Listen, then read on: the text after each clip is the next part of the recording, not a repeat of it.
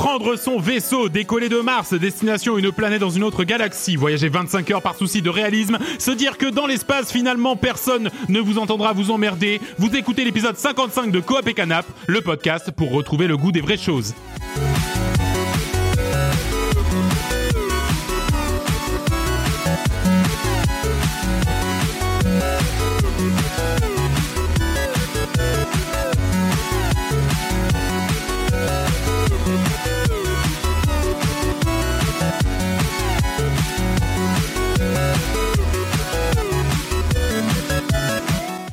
Salut à tous, salut à tous. Et belle bonsoir Nouvel épisode de Coop et Canap, épisode 55, le troisième épisode déjà de cette saison 6 exceptionnelle de Coop et Canap. Je suis à nouveau accompagné des experts les plus fins d'Opio. Euh, William, salut William. Salut Nico, salut tout le monde. Salut John. Salut, moi aussi je veux parler comme ça. Mais oui.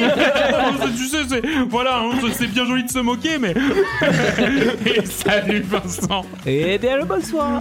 Euh, Vincent en petite forme, mais ce n'est pas grave. puisque- Non mais je suis en train de regagner tellement d'énergie Nicolas Eh oui, bah, c'est pour ça que je parle comme ça. c'est pour ça que je parle comme ça en début d'épisode. Euh, avant de commencer euh, l'épisode à proprement parler, il fallait qu'on vous dise deux trois choses sur cette saison euh, qui s'annonce d'ores et déjà exceptionnelle. D'ores et déjà exceptionnelle parce que déjà c'est déjà le troisième épisode alors qu'on est qu'en octobre. Ça va aller plus vite du coup. Oui, ça va aller plus vite.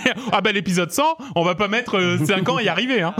Euh, donc euh, déjà, voilà, comme vous avez pu le constater si vous nous suivez de manière assidue, effectivement, il y a très très peu de streams cette année, pour ne pas dire aucun. Euh, nous avons pris la décision euh, avec euh, nos rythmes de vie qui ont un petit peu évolué, pour ne pas dire beaucoup. Voilà, nous avons pris la décision de ne pas reconduire forcément le stream comme ça avait été fait les années précédentes, c'est-à-dire voilà tous les midis, enfin beaucoup de midis plutôt par semaine nous retrouver ensemble sur twitch.tv slash coop et canap. Il n'empêche que vous pouvez tout de même euh, vous abonner à la chaîne puisque de temps en temps on ne s'empêche pas de faire euh, des streams. Pour l'instant on n'a pas encore trop trouvé une formule qui nous qui pourrait tous nous nous mettre d'accord, mais euh, ce n'est pas grave. Alors forcément qui dit absence de stream dit absence aussi de revenus de coop et canap et c'est pour ça c'est pour ça que cette année exceptionnellement pour coop et canap nous nous aurons un partenaire voire peut-être même plusieurs partenaires. On en rediscutera euh, plus tard. Et notre partenaire pour cette saison exceptionnelle, attention, il s'agit d'une communication commerciale. Attention, Attention. attention, Warning. la CNIL. Enfin, je sais pas qui c'est qui gère ça, mais bref, on l'a dit, hein. La Euh, DGCCRF, non c'est ça. Peut-être, ouais, sans doute.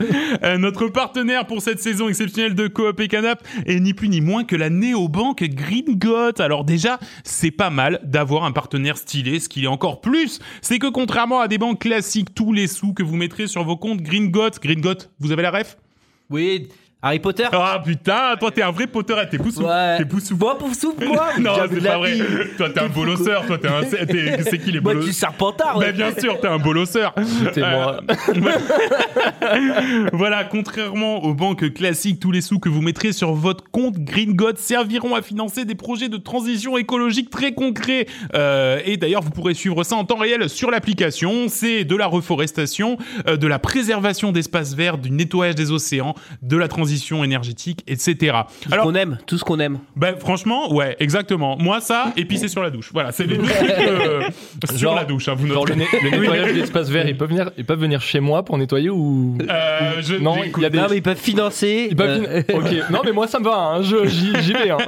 Donc John, voilà. Si tu prends tes sous et que tu payes un paysagiste qui vient nettoyer tes espaces verts, tu t'auto-finances Gringot. Voilà. Waouh, waouh, Ok, je sais pas go. si c'est vrai, mais voilà. donc en tout cas voilà, donc la banque s'appelle Green Got, green comme vert, Got G O T.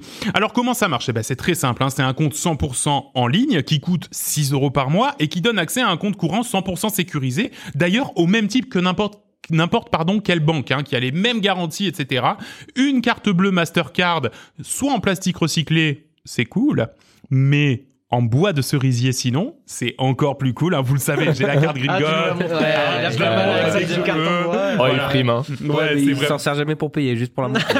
Absolument, je ne vous payerai jamais rien avec cette carte. Euh, Est-ce donc que c'est un cerisier du Japon ou pas? Non, pas du tout. C'est un cerisier du coin. Dommage. T'es pas un Euh, gros bébé. donc la boîte, la, la carte est hyper classe. Les paiements par carte sont sans frais et illimités partout dans le monde.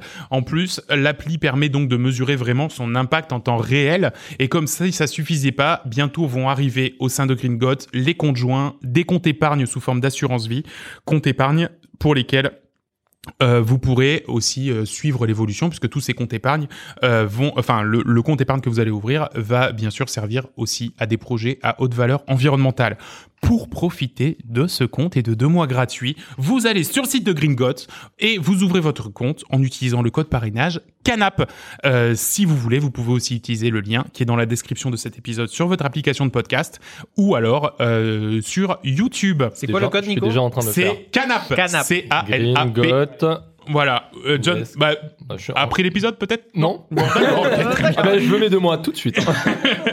Donc voilà, n'hésitez surtout pas, c'est vraiment une banque très chouette. Moi, je l'utilise depuis depuis euh, bientôt euh, un an, je crois. Donc vraiment, euh, ça vaut le coup et en plus, vous ferez une bonne action. On a aussi sélectionné euh, ce partenaire parce que on s'est dit, bah en plus d'un partenaire qui peut nous aider au quotidien sur Coop et Canap, et ben c'est un partenaire un petit peu, on va dire, bienfaisant pour la planète. Et est-ce que finalement, c'est pas aussi ça notre mission de podcasteur, hein, d'être un petit toi, peu clairement. Euh, pour John, je pense pas. Waouh, c'est du fiction punching. On va pas aller Ouais, beaucoup plus loin voilà. pour qu'il nous sucre Non, le, partenariat. mais voilà, pour rappel, donc sur le site de Green Got, green comme vert en anglais, Got, et vous pouvez utiliser le compte parrainage Canap. Alors, au sommaire de cet épisode 55, parce qu'on va quand même parler jeux vidéo, hein, pas uniquement compte en banque, hein, rendez-vous compte. Euh, on va euh, parler, ben, on va faire un petit round de news, hein, vous le savez, parler de la grosse sortie qu'il y a eu dernièrement de Starfield et d'une moins grosse sortie, mais qui a quand même fait pas mal de bruit, Chance of Scénar. Euh, et puis après les rubriques habituelles, c'est William hein, qui nous a préparé un quiz euh, qui, qui paraît-il est aux petits oignons. Et euh, on aura les rubriques habituelles dans le viseur. Je peux pas, j'ai piscine. Et ensuite, on vous donnera rendez-vous dans un mois? Non, Mais deux non. semaines. Est-ce que vous êtes prêts pour cet épisode 55 de Coop et Cadap? Oui. Eh bien, c'est parti. John, il a pas dit oui. J'ai dit petit oui. J'ai dit oui, euh, voilà. mais avec une intonation, bon voilà. Il est en train d'ouvrir son compte. Code canap.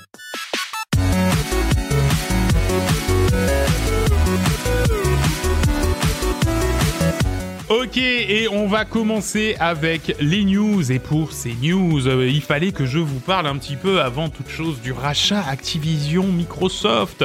Euh, vous le savez, c'est un peu un feuilleton qui dure depuis combien de temps à votre avis? Combien... Ça fait combien de temps qu'on a parlé de ça pour la première fois à votre avis? 20, non, 9 mois. je 30 dirais. mois. Ouais, 20 mois. 20 Ah oui, mois. voilà, c'est 20 mois. mois. Ouais, ouais, ouais. Ah ouais. Ça fait 20 Très mois. très long, ouais. Alors tout porte à croire que c'est vendredi, donc quand l'épisode sera Vendredi 13. sorti, a priori, ouais, vendredi 13, a priori ça sera acté, mais tout porte à croire que ce sera à ce moment-là que le rachat sera euh, euh, finalisé. Euh, si vous n'avez pas tout suivi, pour faire très très simple et très rapide, ce qui a pris le plus de temps était en fait de faire accepter dans tous les pays qui ont une autorité de la concurrence ce rachat. À ce sujet d'ailleurs, il y a eu beaucoup beaucoup d'audiences aux tribunaux des pays respectifs. Microsoft disant que oh vous savez nous Microsoft on n'est pas si gros, si on rachète quelque chose de gros c'est vraiment pour avoir un peu. Et Sony disant mais attendez vous avez vu Microsoft comme ils sont gros Euh, Attendez euh, c'est c'est pas vrai ce qu'ils disent. Bref les audiences étaient euh, dans ce goût-là. Euh, Dans toutes Ah, ces ça avait l'air euh, trop bien, plein de mauvaise foi. euh, ah, tout. c'était vraiment Oh, ouais. ça. C'était un Ah, festival. Peut-être que justement, un de ces quatre, je vous ferai une vraie rétrospective de, de ça parce que ça a été assez euh, étonnant. Dans toutes ces audiences, il y a eu une quantité assez impressionnante de documents qui ont été rendus publics, mais aussi et surtout de leaks. Euh, parmi eux, un Excel extrêmement intéressant sur les jeux qui avaient été un peu préemptés pour aller dans le Game Pass, avec des, des annotations qui auraient certainement dû rester secrètes pour un usage interne uniquement. Alors déjà, on apprend un petit peu les sommes hein, qui sont déboursées euh, pour avoir des grosses cartouches dans le Game Pass. Alors je vais vous donner un petit exemple. Euh, là, on a euh, Gotham Knights hein, qui rentre dans le Game Pass euh, cette, ce- cette semaine. Donc c'est un jeu qui a pas eu une vie commerciale dingo, mais bon, qui va quand même rentrer dans le Game Pass. À votre avis, combien ça coûte de, de s'acheter de s'acheter Gotham Knights Là, c'est Xbox qui paye. c'est Xbox qui, achète va payer Gotham pour l'avoir pour l'avoir dans le Game Pass, ouais. Je sais pas, euh, Pour eux, je le. 5 millions. Ouais, j'aurais dit 5. Ouais, 5. Alors c'est plutôt 50, à vrai dire. 50 50 millions. En tout cas, c'était euh, ces, ces documents datent du début d'année. Hein. Euh, ouais, 50 millions quand même. Euh, il faut savoir que sur des. Ils savaient que c'était un jeu Pas top. Alors, sans doute que non. Justement, c'est peut-être ça aussi qui fait que. Non, il faut savoir que les jeux à 5 millions, ça va être des Just Dance, euh, des euh, Let's Sing, des trucs comme ça, des trucs un petit peu plus. Return to Monkey Island aussi, il est rentré, a priori, il serait rentré pour 5 millions dans le Ah, ils Game ont Pass. pris un chèque de 5 millions. Ouais, ouais, Ouais. c'est bien. Hein, Ah bah ouais, hein, tant moi. mieux pour eux, mais Ouais. quand même quoi. Ouais, ouais, ouais, ouais. Non, mais il n'empêche. Hein. Alors, euh, ce qui était assez rigolo, c'était de voir un petit peu comment ils classifiaient Ah ouais, justement. Alors, pourquoi il y a eu en fait ce Excel qui a, qui a, qui a été créé? Il faut savoir que c'est parce que Starfield a été repoussé, et donc du coup, il y a eu un petit peu un tambour en interne dans Microsoft pour trucs. dire il faut qu'on faut qu'on remplisse, faut qu'on Ouais. blinde d'ici Starfield. Et le truc qui est le plus intéressant, on va dire, c'est le cas Baldur's Gate 3. Ouais, je- Alors je ne sais pas si vous avez un petit peu vu euh, cette histoire, mais en gros, voilà ce qui est marqué. Euh, il s'agit un peu d'une exclusivité Stadia de seconde main, puisqu'à l'époque c'était effectivement une exclusivité Stadia qui est morte. Euh, le wow effect est un peu niche et on espère en tirer euh, euh, le jeu pour 5 millions. Voilà. Alors, avec le recul, Baldur's on se dit... Baldur's Gate 3. Ouais. Donc, le, le deal n'est pas allé euh, plus loin, hein, puisqu'on sait qu'il est pas dedans. Mais on se dit quand même, ah oui, Ils ont eu les creux. ils ont eu les creux là Ouais. sur ce Par coup contre, aussi, 50 sur un de pas mettre un petit peu plus de, un petit peu plus de patates. Alors, il y a un truc très rigolo aussi, c'est Assassin's Creed. Assassin's Creed euh, Rift. euh, Enfin, en tout cas, c'était le nom de code à l'époque. Assassin's Creed Mirage, hein, le dernier qui est sorti. Euh, donc, ils attendaient euh, à peu près 100 millions. Voilà, ils avaient, ils avaient proposé. Enfin, en tout cas, le- leur prix, ils disaient, bah, on va débourser dans les 100 millions pour pour l'acquérir. Euh, mais par Ça me contre, la semble petite incroyable ces chiffres. oui, oui, oui. Ah oui, non, mais c'est fou. Euh, la petite note disait, alors c'est un peu une version 1.5 d'un Assassin's Creed normal. En plus, c'est l'année des 15 ans. Euh, mais bon, est-ce qu'on a envie de plus d'Ubisoft dans notre Game Pass Euh, Donc du coup, tu vois un peu le truc pour euh, pour se mettre. euh, Ah ouais, voilà. Vraiment ça. brut, quoi. Vraiment, ah ouais, brut, ouais, c'est brut, ça. quoi. C'est- Exactement. Euh, Jedi Survivor aussi, hein, le dernier Ah oui. jeu de Electronic Arts. Euh, pour le coup, on, ils s'attendaient à débourser 300 millions euh, pour Jedi Survivor de Electronic Arts, en disant bon alors ça pour le coup euh, effectivement ça serait exceptionnel. Euh, par contre, ils le vendront jamais. Voilà. Donc effectivement, ils ne l'ont ils ne l'ont euh, pas eu. Après, il doit avoir un retour sur investissement avec tous les gens qui prennent l'abonnement pendant plusieurs mois. J'imagine qu'ils s'y Ben, retrouvent. Mais Putain, euh, T'imagines comme ils faut y doivent aller, hein, pour aller, quand même. euh, quoi. ouais. Franchement, faut faut brasser un peu Ouais. pour pour pour, Pour l'instant, leur, ouais, pour l'instant, leur but c'est de ramener, ramener du monde. ramener Ouais. une fanbase, mais, mais bon. Exactement. Je crois je sais pas si t'en parleras, mais dans les documents, dans d'autres trucs qu'ils ont montrés, Hmm. sur leur euh, roadmap jusqu'à 2030, Ouais. ils espèrent que le Game Pass explose. Hmm. Et clairement, il y a une interprétation à faire, c'est que d'ici euh, genre 5 ans, si ça explose pas, Oui, ils arrêtent tout. genre limite, c'est on shut down, tu vois. Ouais, ouais, Genre ils ont vraiment un gros truc, un- une grosse euh, milestone et ils Ouais, disent, euh, exactement, exactement. Et ils arrêtent les frais. Je ne suis pas persuadé qu'ils soient bénéficiaires, surtout quand on Mhm. voit euh, ces chiffres-là. On Ah ne ouais. suis pas persuadé. Allez, un dernier petit commentaire qui avait été assez rigolo, c'est sur le Lego Star Wars. Alors, euh, il disait, euh, donc c'était pour 35 millions à peu près que ça s'est changé. Euh, alors, je suis pas persuadé qu'ils seront prêts pour un, pour un portage PC, euh, surtout qu'ils ont eu des problèmes de crunch et je pense que du coup, euh, enfin, sous-entendu, euh, on va pas pouvoir leur faire cracher le jeu euh, en deux semaines euh, parce que ils ont déjà une trop mauvaise euh, image à cause du crunch. Bref, voilà, plein de trucs qui auraient dû rester secrets très clairement, euh, mais c'est assez euh, assez rigolo euh, de voir euh, de voir ces documents de travail euh, C'est littéralement ça, des, des, des documents de réunion à Ah, mais surtout euh, que ça doit être juste le commentaire d'un mec. Je pense pas que ce soit Ah, mais oui, en plus, c'est ça. C'est vraiment juste un mec qui a fait ses commentaires. Oui, mais c'est un mec donc, qui est capable d'annoncer qu'il veut mettre 300 millions. Non, voilà. c'est pas n'importe Euh, tout à fait. Comment dire, t'as toute la boîte qui va être tenue responsable de ses propos, alors que Mm. limite t'as les autres qui doivent. Putain, pourquoi il a dit ça ce Pourquoi il a dit ça sur des documents qui auraient pas dû leaker? Alors c'est des documents en fait.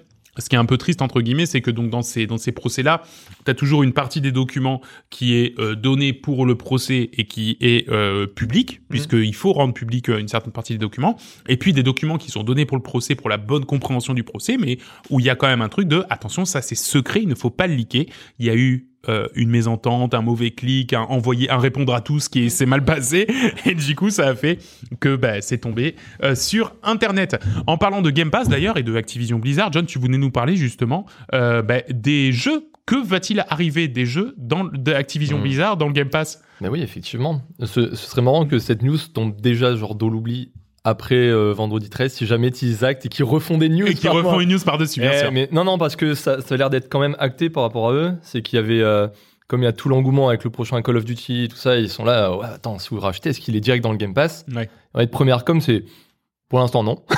genre, genre euh, le Call of ou euh, Diablo 4, trucs comme ça, ils disent non, pour l'instant c'est pas dans le Game Pass. Mais une fois que ce sera, une fois que le rachat est acté, on va commencer à en discuter Ouais. des intégrations et ils disent on va commencer à en discuter courant l'année prochaine.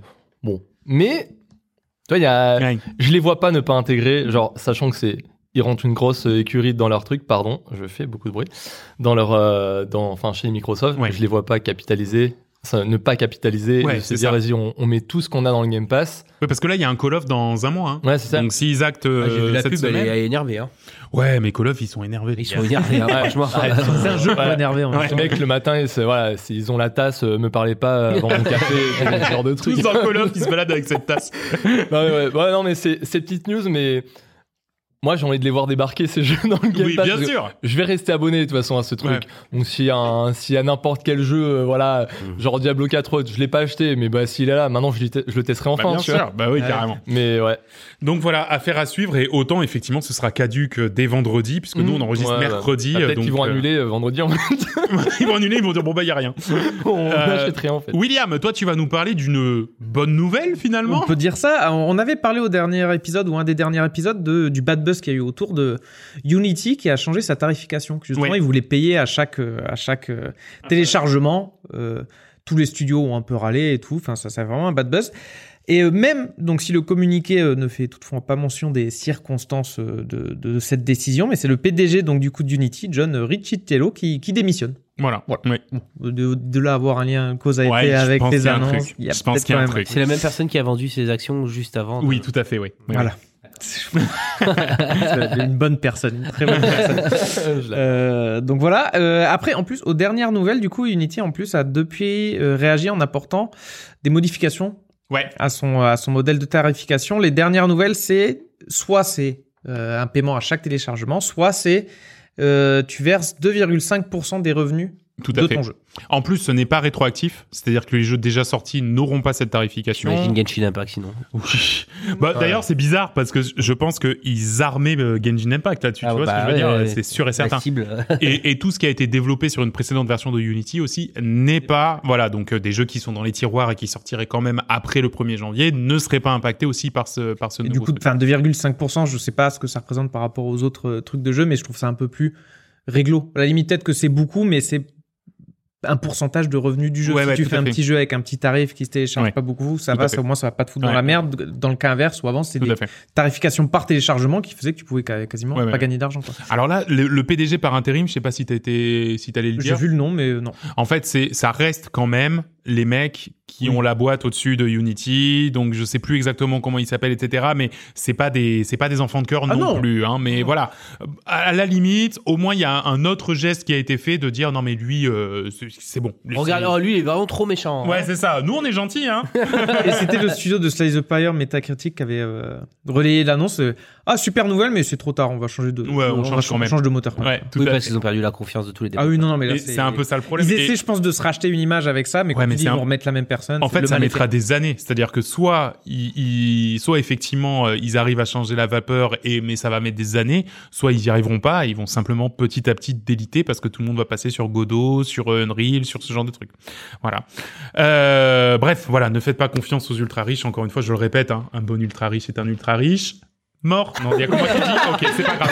Euh, Enfin, Vince, le voilà, on dégage. On vient de promouvoir une banque. euh, enfin, même. euh, Vince, euh, toi, tu vas nous parler de Counter Strike 2. Donc ça y est, il est sorti alors. Euh, je, je sais pas s'il est en, en open complet. Ouais, ça pas. y est, là, ça y est. Oui, Il est- c'est bon. il est sorti euh, mais alors, c'est. Alors, les gens en sont très contents, dans l'absolu. Ouais. Ouais, youpi, il y a Counter-Strike 2 et tout. De toute manière, pas le choix, les autres, ils sont caduques maintenant. Mais euh, les critiques s'enchaînent et, Ah ouais. et sont euh, hard. Euh, les mauvaises nouvelles annoncées par le studio s'enchaînent. Enfin bref, euh, c'est le tollé complet sur Internet. Là, les gens sont hyper déçus. Donc, aujourd'hui, ils viennent d'annoncer qu'il n'y aura pas de version iOS. Ah, Et- du tout? Du tout. Et il n'y aura pas de rétrocompatibilité en Windows 32 bits. Waouh Donc déjà, pour un jeu qui avait une réputation de pouvoir tourner sur n'importe quel toaster, Bah ouais. c'est mort. Ouais, carrément. Et, euh, et en plus de ça, ils vivent euh, en ce moment, c'est le royaume du bug absolu. Alors, ça peut être des bugs littéraires, enfin vraiment, euh, genre euh, la smoke, euh, si tu joues sur des cartes AMD, ça marche pas. Euh, tu vois, tu vois à travers. Ah oui. Bref, donc des bons gros bugs. Oui. Mais en plus, il y a des énormes problèmes de hitbox, c'est-à-dire Ouais. que tu vises et tes balles elles partent pas là où tu vises. Pour un jeu de tir qui est censé être ultra réaliste. Le plus réaliste même. Au niveau du, au niveau du, euh, du, euh, du gunplay, normalement, c'est censé être voilà ultime. Hmm. C'est la catastrophe. Ils ont, ils enchaînent patch sur patch pour essayer de rattraper le problème. Alors parce que donc j'ai appris que les studios avaient des partenariats avec les euh, les grands euh, constructeurs de de hardware. En l'occurrence, euh, Valve a un partenariat avec Nvidia. Oui, d'accord. C'est pour ça que la majorité des bugs sont côté AMD, AMD. parce qu'ils n'ont pas trop testé sur AMD. Euh, Dommage pour la QA. et, euh, et du coup, là, ils ont patché. ils ont fait trois ou quatre patchs là dans les dernières semaines de plusieurs gigaoctets juste pour essayer de rattraper le niveau sur AMD. Mais du coup, ils ont rien corrigé du reste. Ah bah oui, et du Donc coup, encore, c'est de- encore tout buggé. Il y a des problèmes de netcode, c'est-à-dire que euh, ce que tu vois, le serveur ne l'interprète pas au même moment. C'est-à-dire que toi, tu vas te décaler, tu vas avoir l'impression que le mec il se décale en même temps que toi, sauf qu'en fait, le gars en face, il s'est décalé peut-être trois secondes Ouais. avant. Donc en fait, au moment où tu sors ta tête, le gars il t'attend avec le viseur au niveau de la tête. Ah oui, d'accord. Bon, s'il a du bol avec la hitbox, il te tue. Bon, voilà. Ouais. Mais, euh, mais du coup, il y a plein de vidéos là catastrophiques où les gars ils arrivent au corps à corps, ils vident un chargeur complet, il se passe rien. Ah oui, à ce point. ah ouais, des pros, enfin des, des gars qui jouent à Counter Strike, Et puis qui font vivre beaucoup le jeu d'argent, etc. scène euh, internet, quoi. Qui mettent des clips où vraiment ils ont leur, euh, leur sniper et au niveau de la tête des gens, ils tirent trois fois, ça tire rien, le gars il se retourne, il tire une balle comme ça au hasard et pam, headshot. Après, il est pas encore en V1 là, c'est encore du early Ah, si, si, si, c'est la- bah, si, sorti. si, Ah, c'est la la V1, V1 là. Ah ouais. Mais Ouais. ouais. Ah ouais, Ouais. Et, ce triste, hein. ce qui est dommage, c'est que ouais, c'est comme disait Vince, ils ont ah, officiellement ils ont shut down euh, CS:GO parce qu'en fait c'est C'est censé être la suite quoi. c'est une V c'est une V2, mais Ouais. là, au final il- Mm. enfin, c'est une V2.0 Aïe, du jeu, mais Ouais, Et ils surtout qu'il y a des trucs en moins. Mm. Il y a, il y a- Oui. il y a genre Il y a les toutes maps. pas tous les modes. Alors peut-être maintenant ils ont remis, mais Mais c'est ça, c'est que Valve, de, moins. le, le, le- la manière de fonctionner de Valve, c'est qu'il s'appuie sur la communauté. C'est-à-dire que dans CS, tout ce qui faisait CS était l'évolution de modes Ouais. euh, qui avait été développé par la communauté. Sauf que là, ils ont fait euh, clean sheet, sans partie de zéro, et du coup, il manque euh, bah, tout ce qui faisait le plaisir à côté de Après, c'est un CS. peu normal les- que ça, quand maps tu custom. un nouveau jeu, Voilà. c'est normal C'est que même tu plutôt perdes les modes. j'ai envie de dire. Ouais, même exactement. plutôt sain, tu vois. Mais bon, Ouais. ça se cumule à d'autres. Mais du non mais le problème c'est voilà. toutes les maps custom, genre de la commu, qui sont devenues soit officielles soit semi-officielles, n'y sont pas. Ouais. Euh, Genre pour, pour beaucoup. Et en fait, bah, c'est, pour certains, c'est abusé parce qu'ils disent, bon, là, vous avez fait aucun effort, en fait, genre de, si vous changez de, de, de, de moteur source, mais faites au moins un effort sur les trucs les plus connus ou les plus utilisés, quoi. Alors j'ai entendu dire quand même que la monétisation marchait bien. A priori. Ouais. Les achats Bon, bah, in-game marchaient quand même plutôt J'ai même bien. vu des pubs là pour, euh, pour des skins et compagnie en Ah, faisant bah, des je- recherches euh, là. 30 32 dollars un skin. euh, Ah ouais, non mais c'est des Ah tarés. ouais. Ah, bah, Ah ça- oui, non, mais- a toujours Oui, dans un FPS quoi. ouais, ça me ça, tue. Après, Où tu vois rien en fait. après, t'as Ouais, des, t'as eh, t'as des jolis, t'as des jolis pistolets et t'as des couteaux avec des animations stylées. Ouais, t'as un beau couteau. Ah, ça me tue, ça me tue. Ouais, Même non, dans la bref, vraie vie, Donc euh, tout ça pour dire, euh, moi CS2, je l'attendais un peu. Enfin, je, je Ouais, sais pas si j'y aurais vraiment joué et tout, tu vois, mais Un peu en Euh, Madeleine de Proust, te, te dire, bah, tiens, ce sera l'occasion d'en faire quelques si jamais je devais jouer un FPS, euh, ce serait peut-être, ce serait peut-être celui-là. Ouais. Et, euh, et là, je suis un peu. En fait, je suis plus déçu, hein, déçu qu'autre chose, quoi. Tu vois, c'est-à-dire que. Putain, Surtout euh, Valve, ils ont quand même ça. un historique de. Et puis c'est CS, tu sabotes pas, tu ouais, sabotes pas vaut CS, quoi, tu vois. ouais. Non, c'est clair. Un peu triste. un peu triste. Euh, un peu triste, mais ce n'est pas les seuls qui nous rendent tristes et on va en parler tout de suite puisque non, je plaisante. on va parler de Starfield.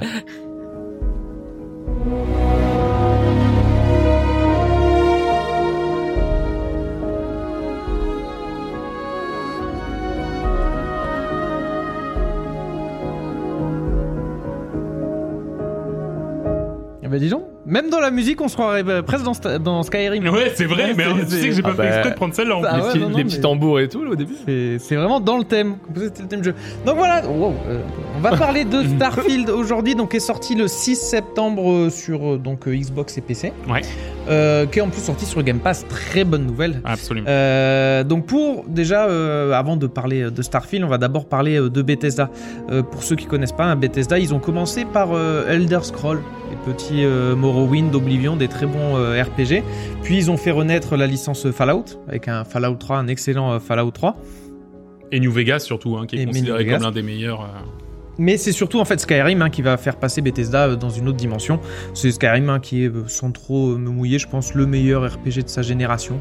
Oui, sur et puis- Play 3. euh, Et puis un des fondateurs du style, quoi. ouais, c'est ça. Ouais, de ces trucs de RPG. Il y a même eu un peu une mode après de faire des Skyrim-like. Ah euh, ouais. à fond. Ouais, tout à fait. Clairement. Donc, quand en 2018, Bethesda annonce une nouvelle licence, en plus, 20, ça faisait 25 ans qu'ils n'avaient pas relancé, des- fait une nouvelle licence. Ils faisaient que des suites de, de, d'Elder Scrolls ou de, ou de Fallout. Donc, nouvelle licence dans l'espace par le studio qui a fait le meilleur RPG du monde. Tu dis, waouh, ça Bah, franchement, incroyable. ça donne envie. Ouais. Euh, tout le monde crie au, au futur chef-d'œuvre. Qu'en est-il du coup? Ben voilà, Allez. on va, on va, on va en parler maintenant. Euh, William Range, second box. euh, non, non, mais en plus, je, je pense que je dois être soft pas comparé à d'autres avis qu'on peut, qu'on peut trouver sur Internet. D'abord, le, petit- le pitch, c'est quoi? Euh, Vous commencez à l'intérieur d'une mine euh, sombre. hein. C'est dans, une mine sombre que, débute l'aventure. On est en train on nous apprend à miner littéralement des, des minéraux avec un énorme fourreuse laser. Ce qui sert un Ouais, peu c'est de, de tuto. Ouais, c'est le le futur. c'est la mine, combinaison spatiale, le masque. Dès le début, on te donne un casque. Tu peux te barrer sans le casque. Tu finis par crever. Tu, tu perds des vies. Donc, tu te- tout le monde, je pense, s'est amusé à enlever le casque dans l'espace pour voir ce que ça faisait. Histoire de voir, ouais. Voilà, histoire de voir.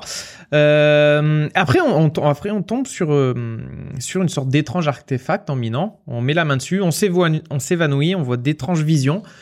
Puis on se réveille sur la création de personnages, euh, on discute 5 minutes, etc. À peine réveillé, il y a un explorateur qui atterrit sur la base euh, minière il nous interpelle. Il fait euh, Et toi, c'est toi qui as touché un artefact bizarre? Ouais. Et t'as une vision? Ouais. Il faut que tu ailles maintenant dans la capitale voir Constellation, c'est un groupe d'explorateurs. J'ai mais j'ai pas de vaisseau, je fais comment? Bah tiens, prends mon vaisseau et vas-y. Ouais, tu sais, l'air de dire euh, je te filme ma trottinette, quoi. Tu vois, vraiment- et, mais là, j'ai à peine résumé. C'est vraiment le Ah non, non, mais dialogue. c'est exactement comme ça que ça et se tu passe. peux dire, t'as une vision, tu réponds non. C'est juste un dialogue. euh, Ouais, voilà, c'est une ça. virgule dans sûr le dialogue, mais euh, T'es sûr Ouais, en fait, Ah, bien joué. Allez, prends mon vaisseau maintenant. littéralement. Littéralement. Pilote automatique dire vers la quand- suite de la quête. Ah ouais. Et quand tu viens de sortir de 100 heures de jeu de Ah, de Baldur's Gate Baldur's 3, Gate. ah, Ah, et ça première minute de jeu, tu te prends ça, tu ah, ça, ça fait un peu mal. Donc, donc voilà, donc tu y Soit. vas quand même, soit, soit, Il faut y un aller. petit raccourci, mais au moins comme ça, tu dis l'histoire, elle se lance rapidement. Euh, et effectivement, tu vas rencontrer cette bande d'explorateurs hein, qui, qui s'appelle euh, le la, la groupe de Constellation. Et tu vas partir à la recherche de, ces fameux artefacts éparpillés euh, dans tout l'univers. Euh, ces artefacts, en plus, qui sont une technologie inconnue. Euh, c'est en plus, quand tu les mets en contact, ils se mettent à bouger, ils font des trucs. C'est une technologie inconnue des humains. Et en plus, il y a certaines personnes qui vont se mettre à t'attaquer. Des vaisseaux non identifiés. Pareil, inconnus des humains. qui vont te mettre des bâtons dans les roues quand tu vas chercher les artefacts. Donc tu dis qu'est-ce que c'est? Est-ce que c'est des extraterrestres? Est-ce que c'est Est-ce que c'est des roues laser? Les bâtons dans les roues laser, ils mettent. Il y en a. ils, ont, ils ont des vaisseaux en forme de, de roue. C'est littéralement un bâton dans une roue. En plus, maintenant que t'en parles, le vaisseau, ça ressemble littéralement à ça. C'est un gros bâton dans un cercle. Euh, donc tu dis c'est quoi? Est-ce que c'est des extraterrestres? Est-ce que c'est des humains avec une nouvelle technologie? Est-ce que c'est des voyageurs du futur? Tu sais pas. Il y a des gens, donc, donc tu as plein de questions qui se posent. Je vais pas trop vous spoiler l'histoire, donc euh, voilà, tu, tu vas avancer euh, là-dessus sur, sur ce. On a trop hâte qu'on finisse cet épisode. Je vais te demander de tout me raconter. Euh, pour le background, euh, là je vous ai expliqué en fait ce qui se passait, mais donc on est en 2330 euh, avec des humains qui sont allés coloniser euh, d'autres planètes. Ouais. Y a n'est pas- toujours Twitter Hein? En 2300. Ah, je sais pas, ils ont, ils ont dû le changer, de Y maintenant. euh. Euh, donc, on n'est pas sur du Mass Effect où tu as rencontré des aliens, il y a plein de races, c'est juste vraiment les humains qui sont allés coloniser euh, d'autres planètes. Euh, et euh, en plus, au cours des missions, tu, différentes missions que tu vas faire, tu vas même pouvoir apprendre ce qui s'est passé. Oui. Euh, pourquoi la Terre, elle est plus habitée. Elle a- ils sont allés coloniser d'autres planètes, mais la Terre, elle est complètement inhabitable, complètement cramée. Il y a vraiment une mission où ça t'explique ce qui s'est passé, c'est super intéressant. Et euh, donc, tu as l'histoire qui est racontée, mais quand même pas mal de temps à se mettre en place. Il, par- il paraît que le début, moi j'ai pas, énormément joué, mais il paraît que le début est quand même assez long. Ben, le truc, c'est que tu, tu dis, tu vas aller chercher ces artefacts. Bah, tu vas littéralement aller chercher ces, artef- ces artefacts. Donc, tu vas sur une planète, t'as un petit temple, tu, enfin, où tu, tu vas à tel endroit, tu récupères un artefact et tu le ramènes, quoi. Donc, avant qu'il y a, c'est un peu Ouais. cette trame que je vous ai dit, ouais, est-ce que c'est des humains, des extraterrestres, Ouais. il y a des gens qui viennent t'emmerder? T'as déjà passé pas mal d'heures de jeu oui, euh, ok. sur la mission principale. Donc, si tu t'amuses à faire les missions euh, secondaires, Hmm. t'en as encore pour un bon moment.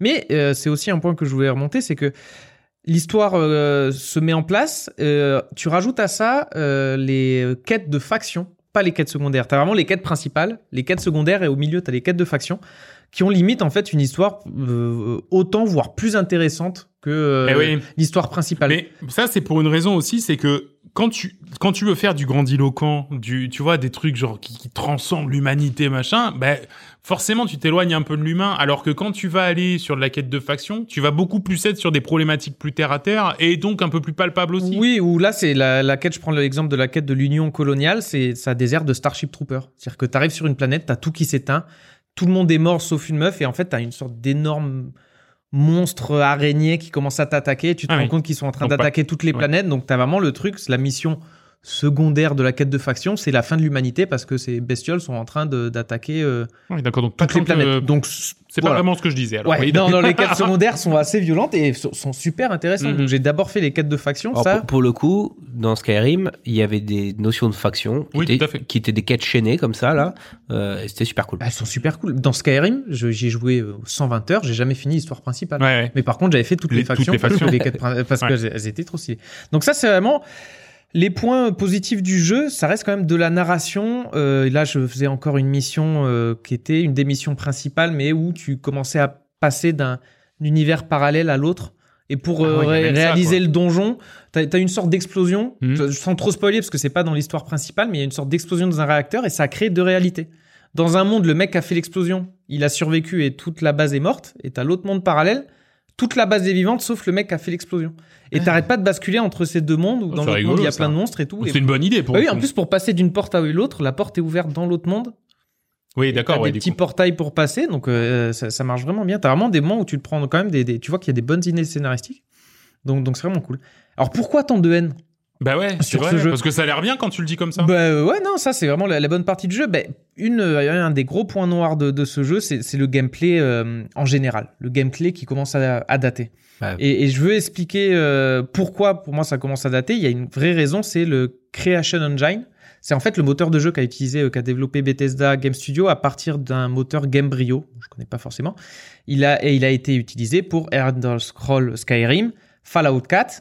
Et ils ont fait une version V2 pour Starfield, mais ça reste le même moteur de jeu. Oui. Et justement, ça se ressent déjà en 2015 sur Fallout 4, ça commençait à se sentir. Ils utilisent le même moteur que Skyrim pour faire Fallout 4.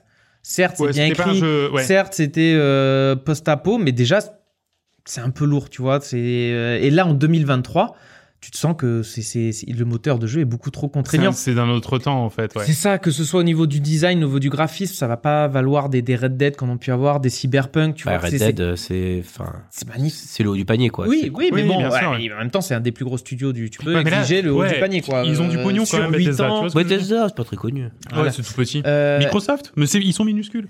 et- mais tu vois, et c'est ça le pire, c'est que tu, tu, tu sens cette bride constante. Parce qu'il y a vraiment des bonnes idées, mais graphiquement, donc il y a ça, tu vois que c'est des blocs un peu posés, même s'ils ont été euh, peaufinés, ça, ça reste joli, mais. Hmm. Tu sens que ça... les, les dialogues, ça vous, vous avez pas pu le louper si vous avez vu des images où les gens sont vraiment statiques, surtout quand tu viens de faire du motion euh, capture avec euh, Baldur's Gate. Là, c'est vraiment des Bah mecs ouais, droits c'est qui regardent avec des yeux. T'as l'impression qu'il a pris, euh, qu'il a sniffé de la Ah, tout, le monde, tout le monde a la même drogue, hein. ça c'est clair. Ah ouais, je sais pas sur quoi ils sont.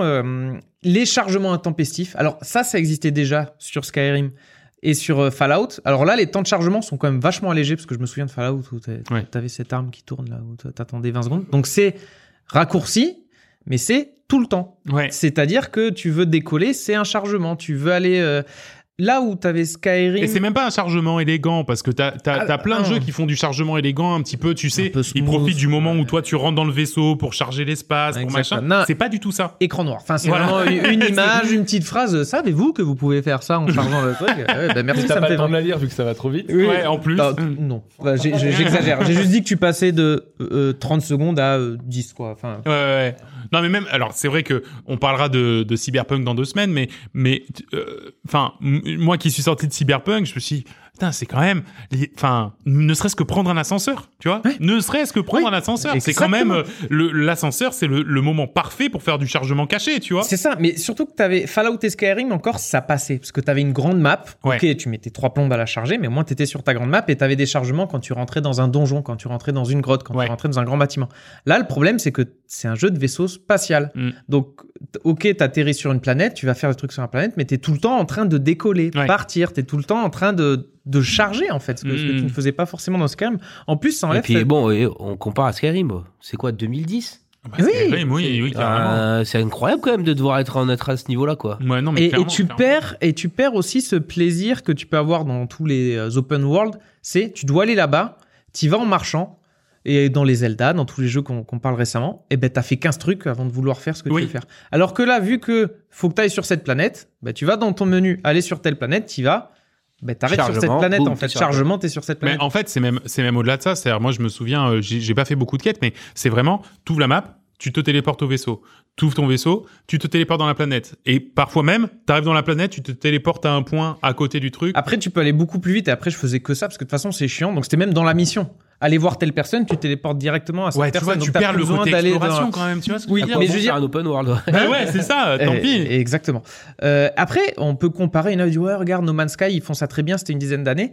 Mais c'est là que No Man's Sky, c'était vraiment le truc où euh, tu pouvais, tu te voyais décoller, atterrir sur une planète. T'avais vraiment le moment où tu Mhm. ralentissais et aucun chargement ou des chargements C'est discrets. que des chargements discrets, ouais. Mais c'est que No Man's Sky, il faut se rendre compte qu'il a été développé pour ça. Oui. La première ligne de code de No Man's Sky, c'était dans cette euh, optique. Là, Et là puis en tu fait, ne peux faire que ça dans No Man's Sky. Il y a très peu d'autres choses à faire ouais, qu'à ouais. part voler. Quoi. Là, le problème, c'est que tu prends un moteur fait pour un RPG classique. On t'a pris une voiture, là. Euh, C'était Skyrim. On a essayé de faire Fallout, donc on a mis des petites coques, on a rajouté des trucs pour que ça soit joli. Et maintenant, on dit, vas-y, fais un avion avec ta voiture. Je dis, non, il y a un moment, je, Ouais, je, ouais, je il- peux il pas. autre chose. Je- je- je- Donc, donc c'est ça qui, c'est ça qui rend fou, c'est que les idées sont bonnes, le temps, enfin, il y a les musiques et tout. Et tu vois qu'il y a un effort qui est fait de narration, de d'idées. Il y a des super bonnes idées, mais euh, ils peuvent pas. C'était vraiment, je pense, qu'ils étaient trop limités à cause de ça. Et en plus, tu vois des trucs. Je vais venir sur le gameplay dans l'espace.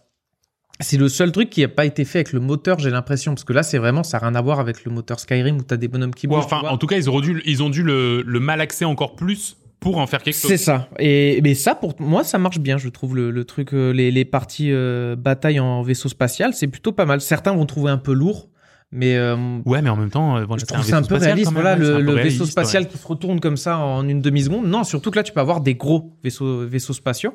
Justement, tu vas avoir des gros euh, vaisseaux spatiaux ultra lourds, donc qui sont lents à bouger, mais par contre qui peuvent avoir une dizaine de tourelles Mhm. et qui vont être très tanky, ou tu peux avoir un petit vaisseau spatial qui va bouger super vite, mais qui va avoir une euh, Ouais. moins, moins grosse force de frappe. Tu as un système d'énergie que moi je trouve ça trop, trop stylé. Pour vous expliquer rapidement, tu vas avoir par exemple sur ton vaisseau, tu as un réacteur qui te permet d'avoir 20 barres d'énergie. Il va falloir que tu distribues. Tu peux en mettre 10 sur le- les moteurs et 10 sur les boucliers. Comme ça, tu vas super vite et t'es tanky. Mais merde, maintenant, il va falloir que tu en mettes sur tes armes. Donc, t'es obligé de baisser. T'es obligé de baisser ouais. côté bouclier. Et j'ai l'impression de me voir dans Stargate ou dans, je sais pas, euh, enfin, où tu dis, ouais, euh, mettez toutes les puissances sur les boucliers ou euh, Dans Star Wars, passer avec toute la puissance, Wars, exactement. ouais. sur les euh, armes. T'es vraiment en train de faire ça? Tu bouges Ouais, les jauges. Ok, faut que je C'est vrai que c'est pas mal comme truc. Je- alors moi, je trouve pas, pour le coup, je trouve pas que ça fonctionne très bien. Je trouve que c'est un peu laborieux. Oui, mais, mais- en même temps, je, je, je suis comme complètement dans d'accord avec série toi. TV, voilà, vois, exactement. genre merde, ouais. faut que je sacrifie. euh, C'est souvent ça en fait. Faut que je lui tire dessus. J'ai baissé tous mes moteurs, donc je suis littéralement À l'arrêt. à une pierre dans là qui se fait tirer dessus de partout. Ça, ça Et- mais au moins, je- cohérent en fait par Ouais, ouais, truc. c'est pas trop mal. euh. C'est c'est ouais. lourd, ça rajoute, mais, mais c'est un truc un peu réaliste Ouais, euh, que moi j'ai j'ai trouvé ça pas mal. Euh, système de visée à la Faster Than Light, donc un- vraiment un, un jeu indé où tu peux, ça faut le, faut le savoir, c'est-à-dire que c'est une perks, faut aller chercher la perks. Et après tu peux viser les boucliers du vaisseau, comme ça après tu peux le niquer plus rapidement. Tu Ah peux oui. viser les moteurs, comme ça le vaisseau après il est mort et tu Mm. peux, euh, tu peux euh, attaquer le vaisseau, comment t'amarrer au vaisseau et carrément Ah, aller euh, faire un abordage, quoi. Ouais, tu fais un abordage du vaisseau, donc ça, ça c'est, c'est- et en plus C'est vrai que c'est cool. tu vas gagner 10 fois plus de thunes parce que tu vas vider les coffres, euh, vider les armes, tu peux aller revendre le vaisseau. Bon, après, c'est bien fait pour qu'en fait, tu te fais pas un gros bénéfice parce qu'il faut payer une sorte de taxe de je sais pas quoi. Mais tu peux faire ça. Tu peux, Ouais. c'est, c'est une autre façon d'attaquer. Donc, moi, le système des, des vaisseaux de combat était plutôt pas mal. T'as la construction du vaisseau qui est aussi euh, bien. J'ai vu qu'il y a un mec qui avait fait un, un hot dog géant, là. Mais t'as, Non mais il y a, il y a tout faire, ils ont tout. fait des buildings, des, J'ai des vu, le, paquebots. j'ai vu le bus magique. Moi, je me suis cool. Moi, je me Non, suis mais ça a l'air repris trop bien. l'image, euh, je sais plus, du Pegasus, euh, Prometheus sur Stargate. J'ai essayé un peu d'essayer de pomper avec une sorte de, de gros truc à l'avant et tout. Euh, ça marche bien. Il y a quelques problèmes, euh, mais ils ont essayé de faire un truc assez simple, mais assez complet. Donc, euh, pour moi, ça fait le taf. Il y a quelques bugs, c'est des trucs quand tu colles des salles, l'escalier est pas au bon endroit, donc ça- ça peut être un peu laborieux, mais je trouve que ça marche quand même Ouais, pas mal. ouais, Mais- Après, quand t'as bien. tes réacteurs qui, qui partent et tout, ton vaisseau qui part, c'est pas mal. Et comme je dis, tu peux faire ton petit vaisseau comme vraiment le vaisseau de port avec une centaine de Ouais. pièces, euh, 50 salles, euh, 20 tourelles. Tu peux, tu peux vraiment faire ça. mais, donc, euh, mais tu vois, dans chaque gros jeu, tu as toujours euh, bah, ces, ces milliers de tweets ou de, de posts sur Reddit sur un truc spécifique. Et sur euh, Starfield, c'était les constructions Les de constructions vaisseaux. de vaisseaux. Il y a de tout et ou la physique du jeu Oui, la physique est qui assez a l'air euh, les très très propre Ouais, sur pas fait. mal de trucs. Et attends, c'est quoi que j'avais vu? Il y avait un truc incroyable où le mec, je crois qu'il avait mis des, des milliers de bouteilles de lait ou je sais pas quoi. Des, euh, des toasts, enfin des, des sandwichs et il a fait tout Ah oui, non, des sandwichs. euh, Non, non, Des non, il y avait un truc. Il y avait des. Je me demande si c'était pas des bouteilles de lait dans un vaisseau, mais genre des milliers et des milliers.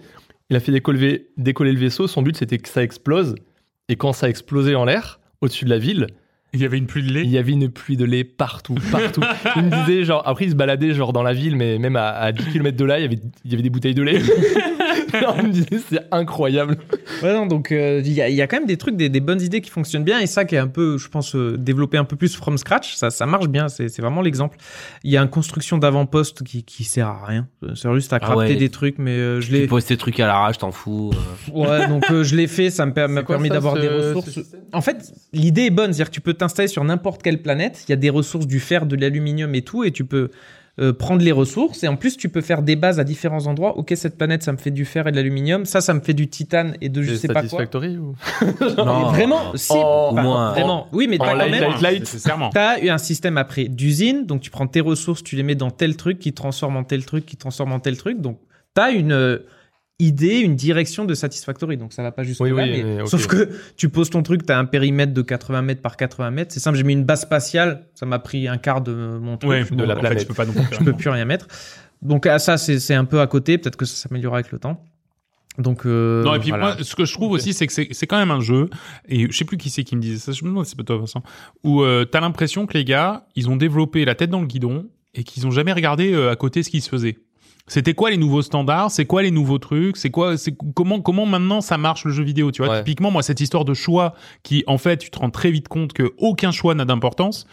Euh, Après, des jeux, 80% des jeux, des jeux font ça. Skyrim a toujours fait ça. Il y a que des Baldur's Gate ou peut-être des Cyberpunk. Ouais. Et encore. mais, c'est ça encore. le problème. En fait, c'est, c'est- moi, je suis vraiment d'accord avec ce que dit Nico. C'est-à-dire que, en fait, t'as l'impression d'avoir un Skyrim euh, remasterisé Ah oui, dans à l'espace. 100%. Mais, mais sauf que, euh, alors moi, j'aime bien le concept des RPG Bethesda. Ça en fait pas un mauvais jeu. Hein. Voilà, ça en fait un jeu old school, mais ça n'en fait pas un les, mauvais jeu. les RPG Bethesda, ils, ils fonctionnent comme ça. Moi, ça me plaît. En général, je passe un bon moment parce que, comme tu dis, il y a plein de trucs que tu t'en fous, mais en général, les contenus principaux sont plutôt bien. Le vrai problème, c'est sur les mécaniques euh, euh, in your face, vraiment les trucs principaux que tu vas expérimenter en tant que joueur. En l'occurrence, T'es dans un RPG, un RPG, généralement, il y a de l'interaction avec les gens.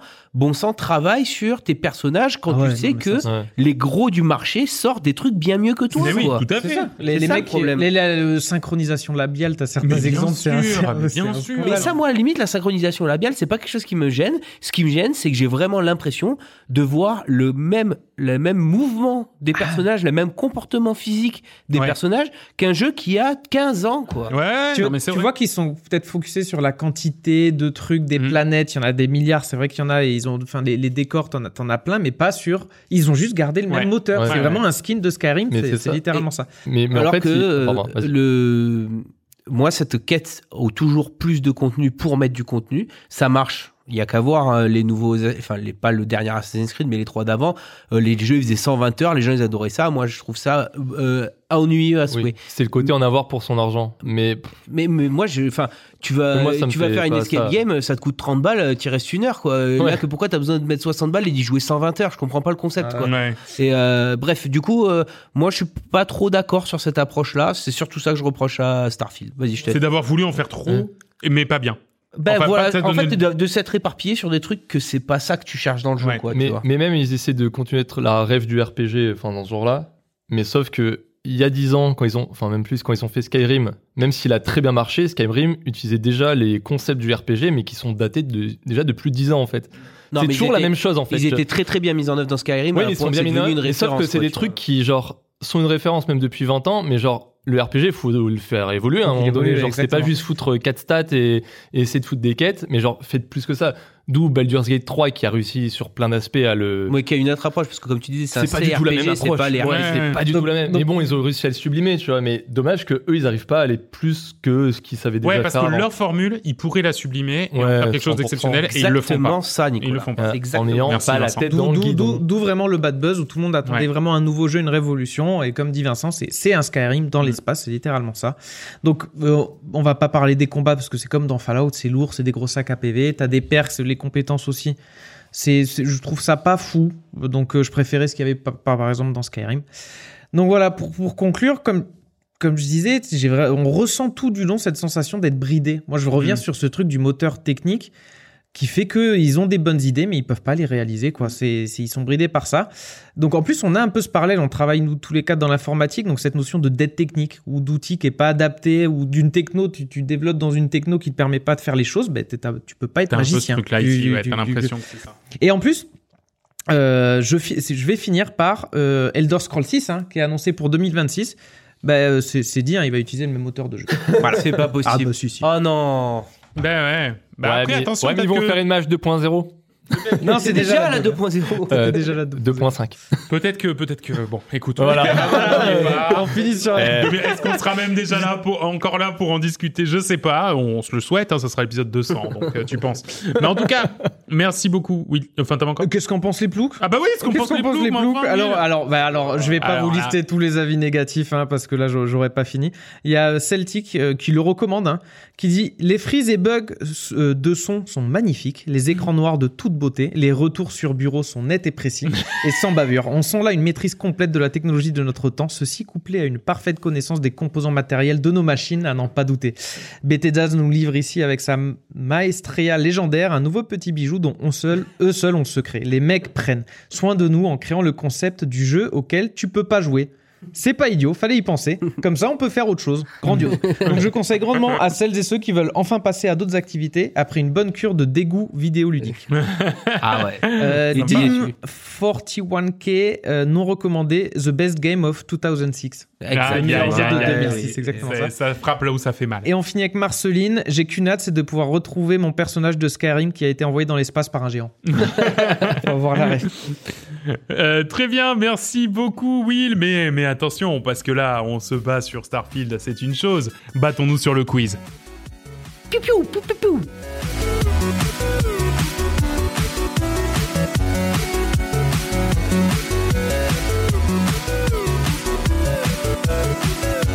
Alors le quiz, euh, à quoi on va jouer aujourd'hui Euh, Alors là, Les jeux les jeux, William. les jeux. Au dernier épisode, on avait Qui sort beaucoup, de on avait sac. beaucoup. Je Qui sors un truc de mon sac. On avait joué beaucoup, à de- on a parlé beaucoup de donjons et dragons, de jeux, de jeux RP. Donc C'est aujourd'hui, ça qu'il t'a demandé un débat. Mais oui, il m'avait demandé débat. écouter RP. Donc je vais demander à chacun déjà. un si tu voulais te Euh, ah bah ouais, bah tant pis. De faire un jet d'initiative, chacun votre tour pour savoir qui va commencer. Voilà. Donc ça va être un, un jeu, Ah, Six. chacun votre tour. Donc John qui fait un 6. Oh, le nul, il Deux. fait deux. Et moi, je fais un 1. Oh, Ah, échec critique. d'accord. Échec critique. Donc John va commencer. Donc John, euh, là, donc tu vas arriver de- devant un quiz, devant une situation un peu compliquée. Tu as trois fois trois façons de, de gérer cette situation. Est-ce que tu vas demander à tes amis de, de- de t'accompagner pour euh, répondre à ce quiz? Est-ce que tu vas réviser tout le week-end avant d'y aller à ce quiz? Tu es, dans ce genre-là Ou est-ce que c'est euh, YOLO, euh, tu fonces tête baissée? Moi, je suis un gros nerd, je révise tout le week-end. Tu révises tout le week-end, du coup on va partir sur le thème jeu de gestion et stratégie.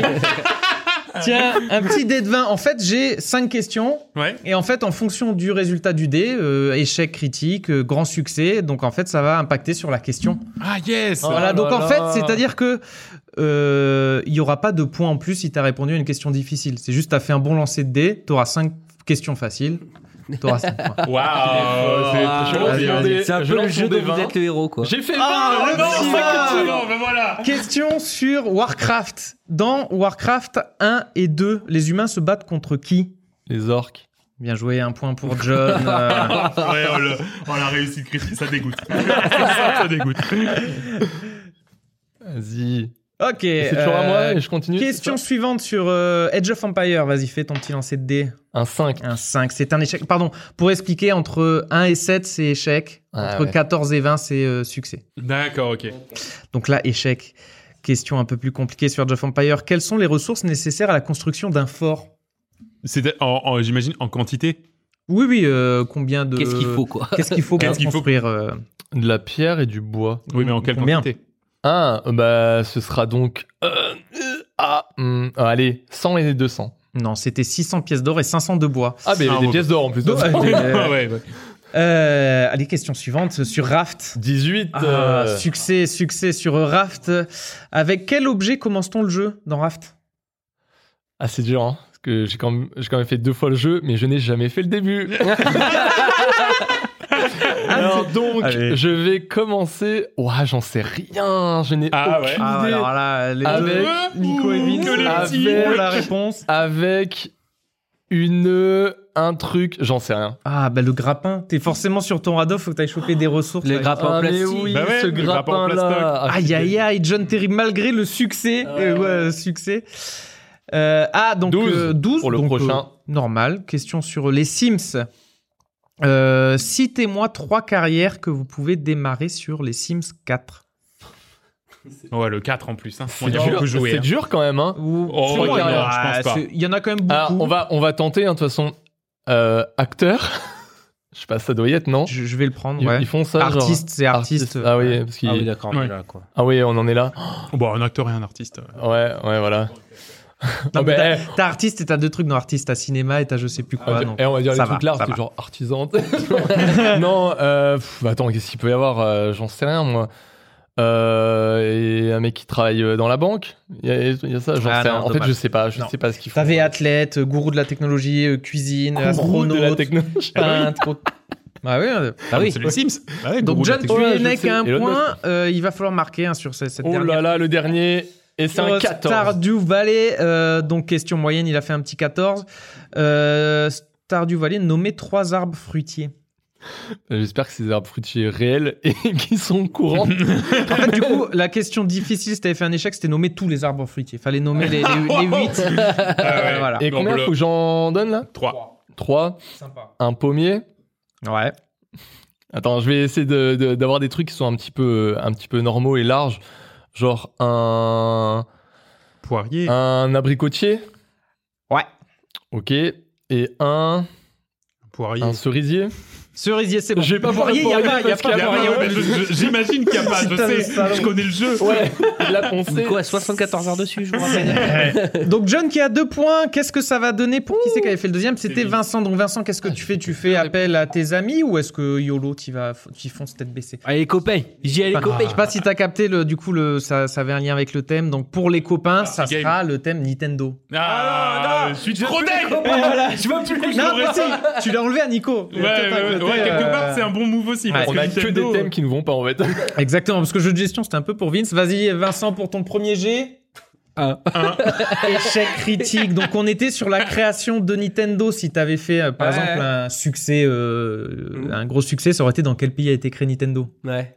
C'est dommage là. Échec critique. En quelle année a été créé Nintendo Oh, ça va. Oh, c'est facile. Oh, ça va. En quelle année a été créé Ouais, Nintendo ouais. Ouais. Ça se sait. À un an près. Oh, Oh, c'est ouais. gentil. Je peux pas avoir la ville de création plutôt? Ben ça, c'était si t'avais fait une réussite critique. La ville, c'était. Non, non. Non, c'était le pays. C'était le pays. Ah, c'était le pays. Ah oui, d'accord, ok, oui. C'était épelé. Euh, je sais pas, en 69 1889. Ouais. Eh ouais, il faisait des cartes. Il faisait des cartes à jouer. Putain, heureusement qu'il a pas eu Je suis un gros weeboss, je crois que je l'avais. Euh, allez, question suivante, Vincent. Peut-être. tu Allez, dés, lancer 2 dés, c'est un. C'est un 6, Ouais, j'en elle, ai bien c'est pareil, tout même, c'est 6. Ah non, 6, on est sur l'échec. euh, euh, sur les consoles Nintendo, du coup, ça ne sera pas cité. Une console de Nintendo ce serait beaucoup trop simple. On est plutôt sur quel est le poids de la Nintendo DS Quel est le poids de à, la 10, à 10 grammes près. Tu peux dire la light ou l'original. je- Euh, je sais pas, euh, 365 grammes. Et non, c'est 218 grammes pour la light et 275 pour l'original Vince qui reste à zéro avec deux échecs Ouais, critiques. malheureusement. Il n'est pas aidé notre ami. Allez, ah Le karma, normalement. Et c'est encore. Ah, c'est un neuf. Bon alors, euh, petite question sur Super Mario. Euh, comment s'appellent les petits monstres marrons? Dans Mario, ceux sur lesquels tu sautes au tout début euh, Vraiment, c'est le, premier je me monstre. trompe. Euh, C'est pas si évident que ça. C'est pas. Non, c'est vrai que j'ai mis un petit moment. Les ouais. Koopa Troopa, c'est les tortues, Ouais. mais c'est Ah, Ouais, bah t'as qu'à dire tous les autres, comme ça il aura plus Mais c'est pas, c'est pas des Goombas? Bah, c'est des Goombas, bien joué. euh, Ouais. c'est mérité. c'est merde. Ouais, il faut. Euh, Est-ce que, est-ce que Nico, tu savais comment ça s'appelle le grand cactus composé de boules là euh, Ah non. un Non. po- Le Ah. poké. Ah, le poké, non. Non. Allez, Donc un point pour Vince. bah, c'est une question, non? Deux. Un. Vraiment pas de bol. C'est dur, hein. C'est un. Les probas sont durs. hein. trois et- Pipé ce dé là Mario Kart, question Mario Kart. Ah, Euh, j'adore Quel ce est jeu en le plus. troisième circuit de la Coupe Turbo Dorée dans le, Euh, Sorti dans l'extension récemment. Elle a sorti dans l'extension Si, tu sais. récemment. Attends, la, le... Baby Park. C'est- Non, Non. Mon- montagne choco. Ah, Même ouais. Nico l'avait pas celle-là. Euh, Allez, euh, tu peux rattraper John là, hein, avec un peu de chance. 12 12, on C'est est sur pas euh, la bon, moyenne. hein. Normal, ouais. Question sur C'est euh, tellement mieux que Zelda. un. sur Zelda, du coup, comment s'appelle la fée dans Zelda Ocarina of Time? Sylvie Ah, Ah oui, mince. Josiane T'avais une lettre. Navi. Denise. Navi. Ah, mais oui, Navi. Navi. Oui, c'est, j'aurais pu le trouver. ouais. C'est bon, c'est bon, arrête. euh, Ah, attends, si, quand même, pour voir un peu là. Bah là, il va faire 20. Bah voilà, 18. Ah, Bah oui. Ah, Bah là, ça aurait été comment s'appelle la princesse dans le jeu Zelda?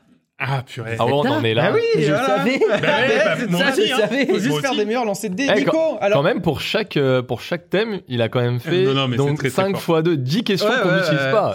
Eh. Exactement, il y a beaucoup de travail dans le vent là. C'est pour ça que je l'ai dit un peu. parce que- Ah, mais il les garde, il les garde. Ouais. Euh, Nico, du coup, bon, pas le choix. Euh, Je fonce tête baissée, initiative derrière. Tu YOLO, tu fonces tête baissée. Bah, ça sera des roguelikes hein, pour toi. euh. Oh, ça va. on va on va s'en voir. sort bien. Question sur Isaac, du coup.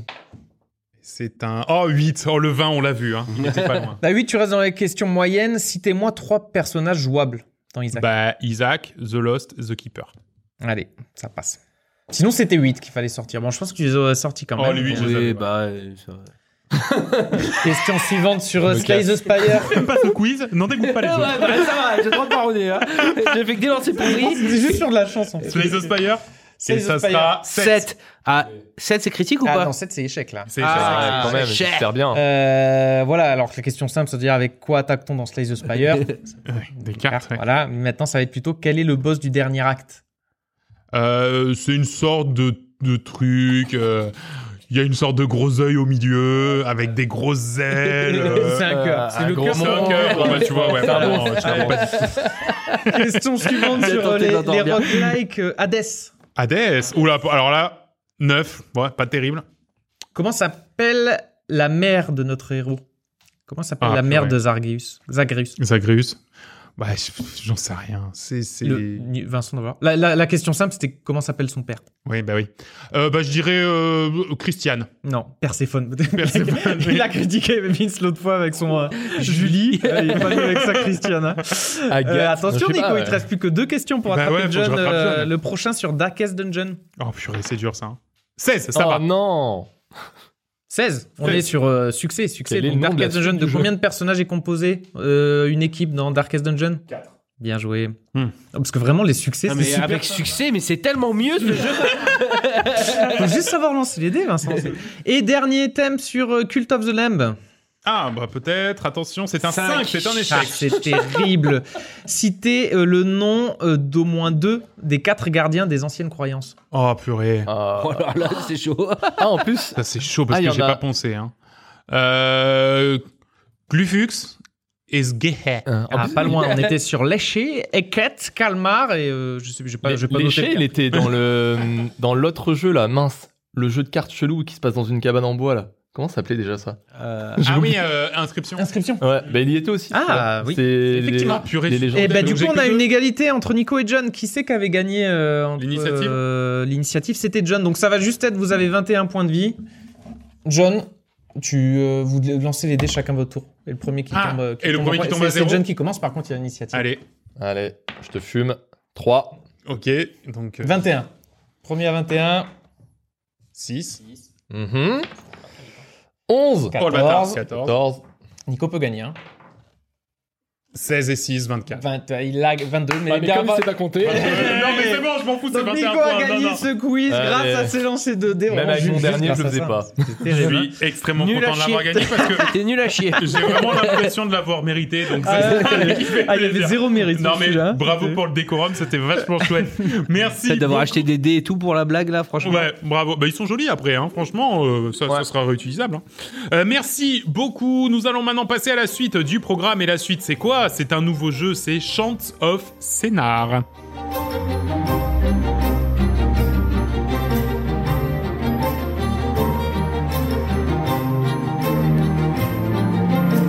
J'aimais bien cette petite musique. Ça hein. me faisait penser à un autre jeu. Age of Empire. Ah oui. Ouais. Ça ressemble à Age of Empire à fond. Non mais ouais, la, la musique de jeu aussi est excellent.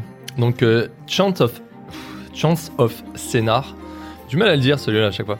Et puis alors ça, pour le pitcher, va falloir se lever tôt. pote. Ouais, allez, bah à 6h30 je t'ai levé. Non, alors Euh, donc c'est un jeu euh, d'un d'un studio indé toulousain qui s'appelle Run Disc. Et euh, ce jeu donc a été développé par ce studio et édité par Focus Entertainment. Et je pense que Focus, ils ont eu, euh, ils ont eu le nez creux, hein, parce que euh, vraiment, fallait, fallait, fallait se dire qu'on, ouais, let's go, on signe un jeu comme ça qui a l'air de pas ressembler à grand chose au premier abord, assez impitchable et qui pourtant est d'une qualité folle. On va voir pourquoi. Moi, j'ai pas mal écouté des interviews des devs parce qu'ils font un peu le tour de tous les plateaux possibles de podcasts et autres. Et ça, c'est intéressant parce que c'est quand même deux mecs dont c'est pas l'activité principale à l'origine, genre d'avoir un studio de jeu. Mhm. Et ils ont déjà sorti un petit jeu avant, j'ai plus le nom. Mais en gros, là, pour Chance of Scénar, en 2020, il y a eu quoi? Le Covid. Et pendant le confinement, ils ont commencé à se dire, bah, de toute façon, on a que ça à faire. On se lance dans un truc. Ils avaient, ils avaient une idée de pitch. Et euh, donc, il y en a un, il est plus au dev euh, cœur du jeu et l'autre à la DA. Et en fait, ils racontaient que ils sont, c'était suite à, à, à un autre jeu qui s'appelle Evans Vault.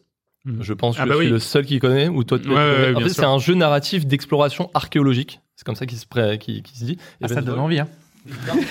J'étais en train de me dire la même chose. Euh, en fait, non, mais en fait, tu, où tu jouais une archéologue qui arrivait dans une ville où en fait, euh, bah, devait déchiffrer des, une langue Qu'elle ne connaissait pas. qu'elle connaissait pas, ou enfin donc du d'un d'un peuple passé, où c'est entièrement fait de, de glyphes.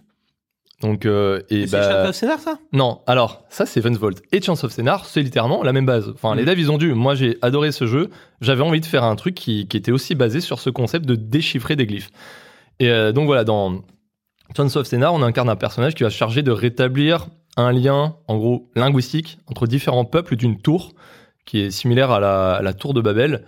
Et euh, donc pour la petite histoire, Scénar en grec ancien, euh, c'est le nom de la région où aurait été construit euh, où, où aurait été construite la tour de Babel. Ah. Voilà, c'est pour la petite minute culturelle. Vous en faites ce que vous voulez. Au pire, vous la jetez. En s'amusant. Exactement. Enfin, c'est pas trop amusé là pendant mon Non, pitch, effectivement, mais bon, on apprend. Voilà. Bon, on, on- on fait des choses. Non, voilà. Et donc, euh, donc dans le jeu, dès le départ, en fait, on est lâché. Donc, on joue un, un personnage dont on connaît rien, que mieux en plus il parle pas et tout. Ça se passe là- comment dans le jeu? Alors, T'es- on, on est lâché au pied d'une tour. Oui, mais tu sais à la troisième personne. Ouais, voilà. Je vais te le dire. c'est pour ça. Oh, ok, ok. Non, mais ouais. Donc, t'as, oui, t'as une, t'as une vue du dessus un peu 3D isométrique, on va dire. Caméra, un peu ambiance caméra fixe, tu sais, ou genre euh, tu peux pas bouger ouais, la comme, cam. ouais, comme si ça te faisait un peu voilà des, des, des, des gros des gros tableaux de jeu et en fait tu déplaces un peu ton personnage dessus mais en, en vue du dessus euh, voilà 3D et euh, voilà on et on rencontre un personnage un autre personnage qui est encapuchonné et qui vient de parler mais il baragouine un truc tu, tu comprends pas en fait il y a, il y a des bulles de dialogue qui apparaissent avec que des glyphes inconnus là tu fais ok let's go PS4, super ouais. bon après que- Le jeu est Déjà, bugué. plus, je capte rien. Ah, mais super. Alors, je vais aller dans les, dans les paramètres, je vais mettre français parce que. Et non, ça marche pas parce qu'en fait, voilà, dès le départ du jeu, tu comprends qu'en fait, tout ce que tu devras accomplir, majoritairement, c'est déchiffrer les, les glyphes pour comprendre ce qui se passe, le monde, l'histoire, tout ça.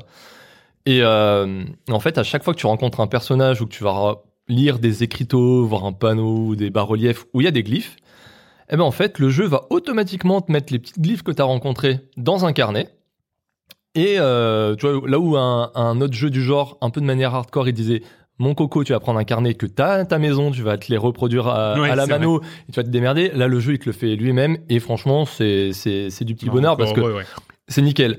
Et en plus, pour ça, à chaque fois que tu ouvres ton carnet, tu as les glyphes, tu cliques dessus et tu peux mettre une annotation. Hop, tu écris ce que tu veux avec ton clavier. Et, euh, et le jeu, en gros, c'est une hypothèse sur la signification du, truc que tu vas mettre.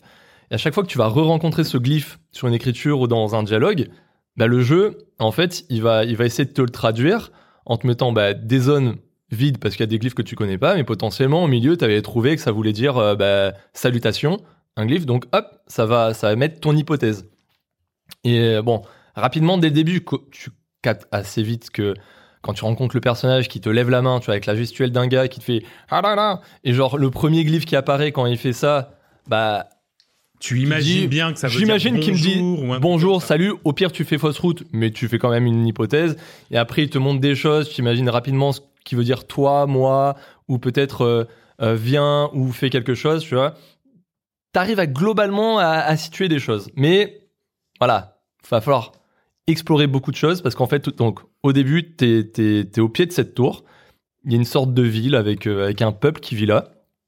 Et donc déjà, tu sais pas ce qu'ils foutent là tu sais pas pourquoi ils, ils, ils vont pas plus loin que pourquoi ils rentrent pas dans la tour. Rapidement, tu comprends qu'il y a un autre peuple qui bloque l'accès à la tour, qui sont nommés les guerriers et qui ne parlent pas du tout la même langue que eux. Donc là, assez rapidement, tu dis ok, il y a peuple numéro un qui me qui commence à me baragouiner dans une langue que je ne comprends pas. Quand je commence à parler aux autres zozos, ils me parlent dans une autre langue. Je me dis Hmm, super, je vais devoir traduire deux langues. Allez, let's go. Mais pourquoi pas? Et euh, et en gros, voilà, tu vas devoir pas mal explorer. Et à chaque fois, Laurent, le premier peuple, une fois que tu as tout exploré, toutes les zones, tu as parlé un peu à tout le monde, tu as ton carnet qui est rempli avec une bonne quarantaine de glyphes, tu vois. Tu dis, waouh, sacré, sacré boulot à faire. Mais là où le jeu est intelligent et il est sympa, c'est qu'il y a une petite validation d'énigmes un peu, à la Obradine. Ah, j'allais le dire, ça me fait penser au Bradin. Voilà. Ouais, exactement. Et c'est ça qui est très cool, parce que le jeu, il arrive à... En fait, ça... Grâce à ça, le jeu est rythmé, mais hyper bien, parce qu'en fait, t'es- jamais face à un mur pendant deux heures en train de te dire, vas-y, qu'est-ce que je fous là? Je, je, je suis bloqué, je vois pas trop. Autant au Bradin, tu pouvais l'être. Ouais, ouais, je l'ai. Ah oui, au Bradin, moi j'étais Ouais. bloqué complet. hein. Tu peux l'être. Mais euh, t'as toujours ce côté euh, dans Obradin où tu valides trois, euh, trois, trois hypothèses. Et après, il te dit, ouais, c'est bon, t'en as trouvé trois, je te valide, je t'accorde que c'est ça. Là, c'est différent. Par exemple, tu vas, tu vas, tu vas avoir, t'auras exploré pas mal de choses, tu auras parlé à différentes personnes, et à un moment donné, quand tu vas rencontrer dans une pièce ou quand tu auras analysé un, un bas-relief, j'en sais rien, ton personnage, automatiquement, il va sortir son carnet, tu vas le voir, il va griffonner quelque chose, et hop, le carnet, il va s'ouvrir, et ton personnage, en fait, il dit, ouais, ben moi, j'ai commen- j'ai commencé à comprendre ça. Il va te faire des dessins, 3-4 dessins max. Voir qu'il y a un dessin qui est genre euh, bah, euh, un enfant qui se cache, un autre dessin, un enfant euh, qui, enfin, qui, te trouve, un autre où il y a le mec qui a la main levée. Là, tu dis, bon, bah, je pense que c'est les glyphes. ça correspond. Ah oui, je me souviens quand le mec m'a dit bonjour, c'était cette glyphe. Je la mets là. Quand il y a le gamin qui joue à cache-cache avec moi, bah, il me disait viens là ou repars. Ça doit être ça, c'est trouvé, ça c'est cherché. Une fois que tu as mis les trois, le jeu il dit ah c'est bon, t'as trouvé. Je te les valide. Et là c'est bien parce que maintenant c'est fixe dans ton journal. T'as les T'as trois pas une traduction, mais t'as une mise en scène euh, correspondante, quoi. Mais en fait, Alors, et donc, et donc, tu, as- tu auras Voilà. une traduction. Et après, maintenant, en fait, t'as une la- traduction. voilà. Mais c'est Voilà. à toi de faire ton interprétation quand même. Le jeu Alors, te donne pas les. non. Ah si, ça te. Si, non, non. si, si, si. Au début, tu fais des hypothèses, puis après, tu as cette phase de validation avec une des, des pages En de fait- ton carnet qui te dit voilà, maintenant, si tu trouves ça, je te les valide. Voilà, en fait, c'est au moment, Et- euh, enfin, dans le jeu, c'est au moment où tu as tous les éléments pour déchiffrer trois, Une enfin, phrase, euh, voilà, trois glyphes. Le mec, le mec va s'arrêter, noter un truc et te dire, bah voilà, maintenant, normalement, ces trois glyphes-là, tu, Tu dois, dois pouvoir, pouvoir ouais. les, les faire. Si tu n'y arrives pas, c'est que tu as loupé un truc, ou Ouais, tu vois, t'as pas été attentif, mais normalement, à ce moment-là du jeu, tu peux déchiffrer ça. Voilà. Au Et c'est super vas- malin. Au pire, tu vas reparler à Ouais. des mecs qui t'ont parlé, tu dis ah, mais oui, je, je comprends enfin pourquoi il C'est me quand dit même ça. orienté, t'es pas, t'es pas complètement. Non, t'es Ouais, pas voilà. complètement à poil, ouais. Et puis, Ouais, plus- parce que jusqu'ici, moi, je me disais, mais ça. ouais, non, non. Non, non, non, pas du Non, tout. non, et en fait, c'est vraiment, et en fait, c'est très. Et le rythme, voilà, le rythme est hyper fluide. C'est jamais. C'est très fluide. C'est très fluide. Non, mais tu... ouais, tu vois, le rythme, il est. euh, Non, mais très fluide. Non, non, mais c'est ça. C'est, c'est, c'est, t'as, t'as un bon rythme. T'es jamais, t'es jamais trop en galère. En fait, t'as, c'est, c'est ça. bah, c'est le mot fluide. C'est, Et en termes de, de, de jeu en, ta- en lui-même, parce que ok, le concept et tout, mais voilà, est-ce le, que conce- c'est beau? Est-ce le que concept c'est- est là. le, l'ADA, on peut en parler tout de suite. Ouais. C'est super beau parce Ouais. qu'en fait, c'est, euh, il y a un peu une inspiration BD. Mais euh, bon, clairement, le premier truc qu'ils disent, euh, tout le monde, c'est, une inspiration à la Mobius. Mais euh, t'as un côté genre très. euh, en fait, c'est un parti pris très radical avec que des, des, des tons de couleurs très proches à chaque. par exemple, le premier, le premier monde, ça a des tons de couleurs un peu désertiques, tu vois. ouais, donc ça va être dans le très- jaune, etc. très chaud ouais. et tout ça et, euh, et très low poly au niveau euh, voilà euh, au niveau bah, structure de la 3D tout ça Ouais, ouais. donc c'est c'est très efficace parce que t'as pas besoin de plus que ça et pourtant ils arrivent à donner vie à leur euh, Ouais, à leur univers.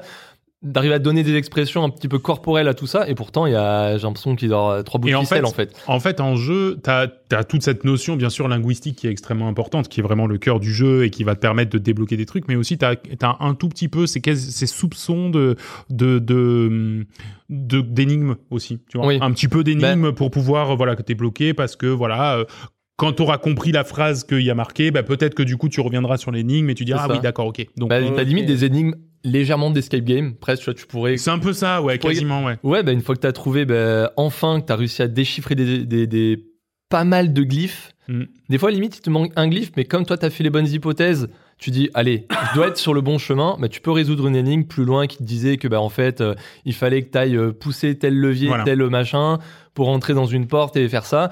Bon, bah, en fait, tu as trouvé, tu as réussi des énigmes. Mais il n'y en a pas mille des énigmes, mais elles t'aident au niveau traduction, et les traductions t'aident pour les énigmes. Donc, tout, tout s'imbrique bien, et c'est c'est assez bien rythmé pour que bah, tu tombes jamais dans l'ennui ou que tu te dises, oh, c'est chiant là de faire ça. Et euh, parce que, en fait, pour le déroulement du jeu et de l'histoire, globalement, t'es au pied de cette tour. T'as un peuple. Au moment, t'as déchiffré tout ce qui se passe avec ce peuple. Et en fait, tu trouves un moyen de rentrer dans la tour. Et là, bah, t'as le peuple des guerriers, parce qu'ils squattent la tour. Et là, c'est rebelote. Tu recommences de zéro avec des nouvelles, une nouvelle langue que tu connais pas, des, nouvelles, des, des, des nouveaux glyphes. Tu dis, waouh, le bordel Un peu chiant. ouais. un peu chiant. Mais non, parce qu'en fait, le jeu d'entrée, il, il arrive à te faire des, à te faire des, à te mettre en place des choses qui vont tout de suite te donner envie de continuer.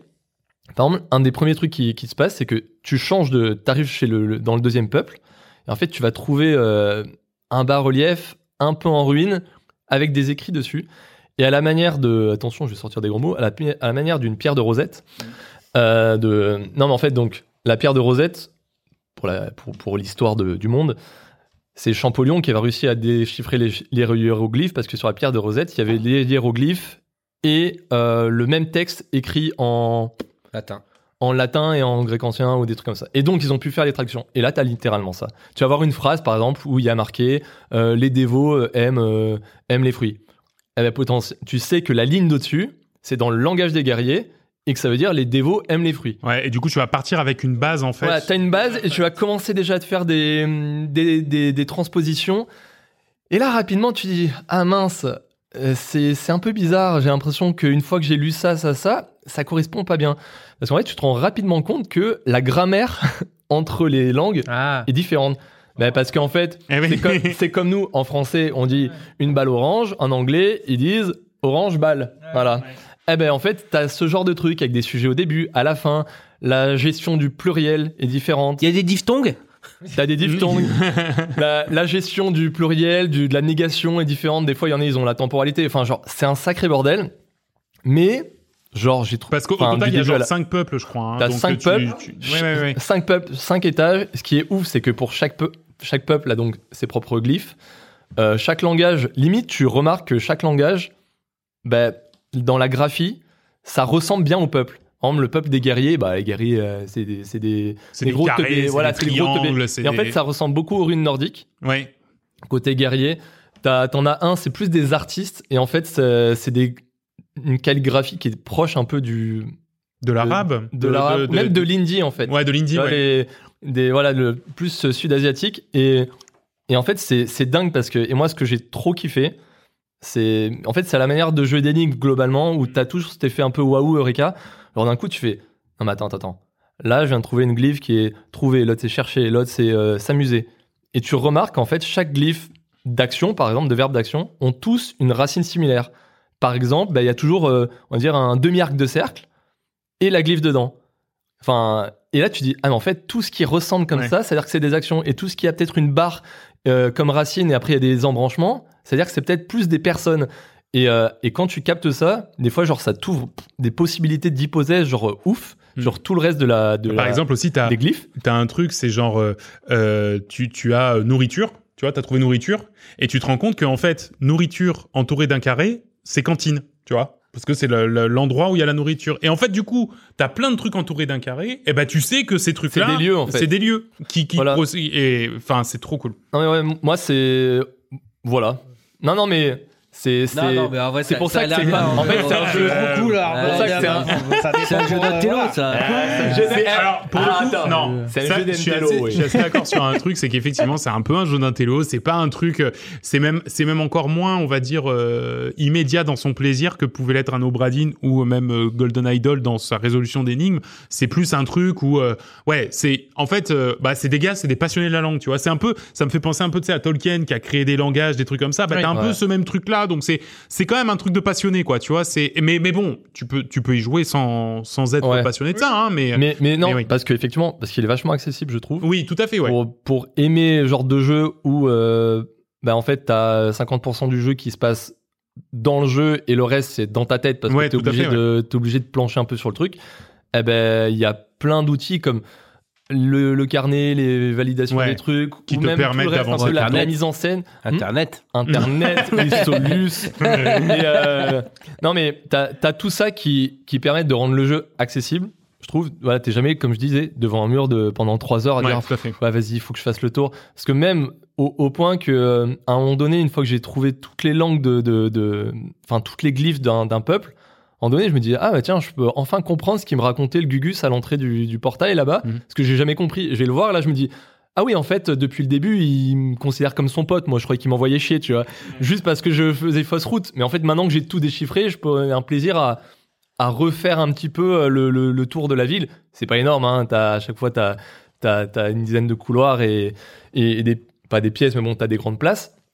Mais quoique, c'est un peu labyrinthique des fois. Mais euh, non, mais c'est, c'est, je trouvais pas ça passionnant parce que c'est, c'est Tu, tu maîtrisé. l'as fini? Ouais, ouais, c'est. Alors, ouais, pour durée de vie, c'était quoi?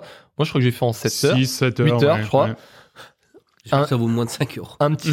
un- C'est dur, Vincent. Ah, vous savez que je rigole. Ouais. Bah oui, on non, parce qu'en plus, ouais, c'est, c'est, il y a beaucoup de retours négatifs du jeu. C'est, euh, ne, non, non, parce qu'en fait, euh, c'est même au contraire, c'est genre, euh, t'es obligé de te le faire en session rapprochée, Ah, en oui. session, parce que Pour sinon, ouais. t'oublies beaucoup de choses comme au Ouais. Bradin. Mais le problème, c'est que au bout de deux heures de session, t'as le cerveau en feu, en fait. Ouais. Parce que tu es tout le temps en train de réfléchir à bloc, en fait. C'est, c'est, tu fais des liens, des allers-retours. Et, euh, et ça m'avait fait pareil sur Bradin, Golden Idol et tout. C'était, c'est des jeux courts, mais Mais t'es obligé de les faire dans, une, dans un laps de temps assez rapproché. ouais, ouais. et en limite, faut une boîte de doliprane avec. non, mais, non, mais voilà. C'est, euh, c'est, c'est mes chapeaux parce qu'en fait, les mecs, euh, je, je- C'est français, hein. c'est français, c'est toulousain, on a dit. Pas mal. Et euh, Pas mal. ouais, pour des mecs qui ont pas fait de gros jeux avant ça, c'est pas un triple A, mais c'est un jeu qui a. Non, non, qui une marque l'année pour moi. hein, qui est Voilà, vraiment. Ah ben dans le jeu indé, c'est. Moi, c'est l'un de mes jeux de l'année. Ouais. C'est donc un de tes Gotti. Oui. Oui. Ouais, voilà.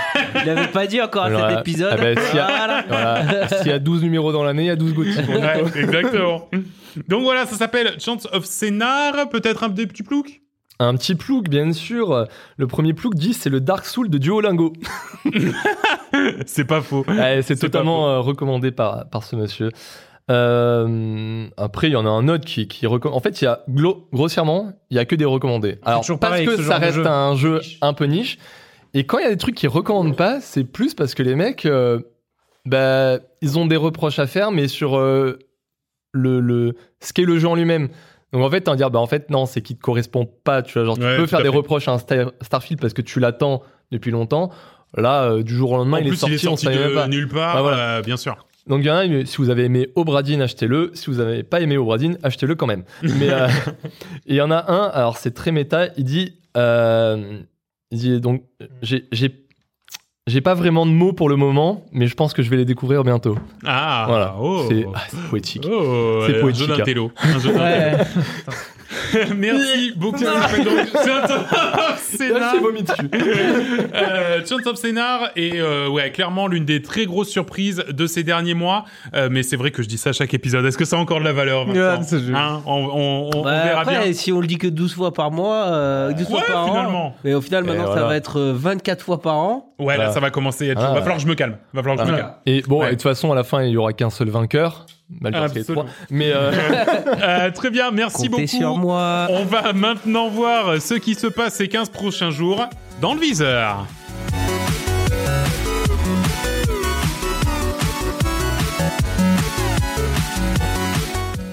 Dans le viseur, le calendrier des sorties, à quoi va-t-on jouer ces 15 prochains jours? Écoute, euh, ma- euh, je, je pensais qu'avec le format 15 jours, euh, j'aurais moins de jeux, mais alors euh, pas du tout ce Ouais. coup-ci, pour le coup, c'est assez blindé. Bah, on va commencer par Vincent, tiens. Allez, Alors hop. moi, en ce moment, je joue à Dotage qui vient de sortir. ouais, dont on parlera pour au prochain épisode. Exactement. Et sinon, il y a un, un truc, ça s'appelle. Alors, je sais pas comment on prononce, c'est écrit Nesses, genre Mm. N-E-C-E-2-S-E. Ouais, une 16, ouais. Ouais, je sais pas. euh, mais euh, je pourrais pas trop le prononcer en anglais.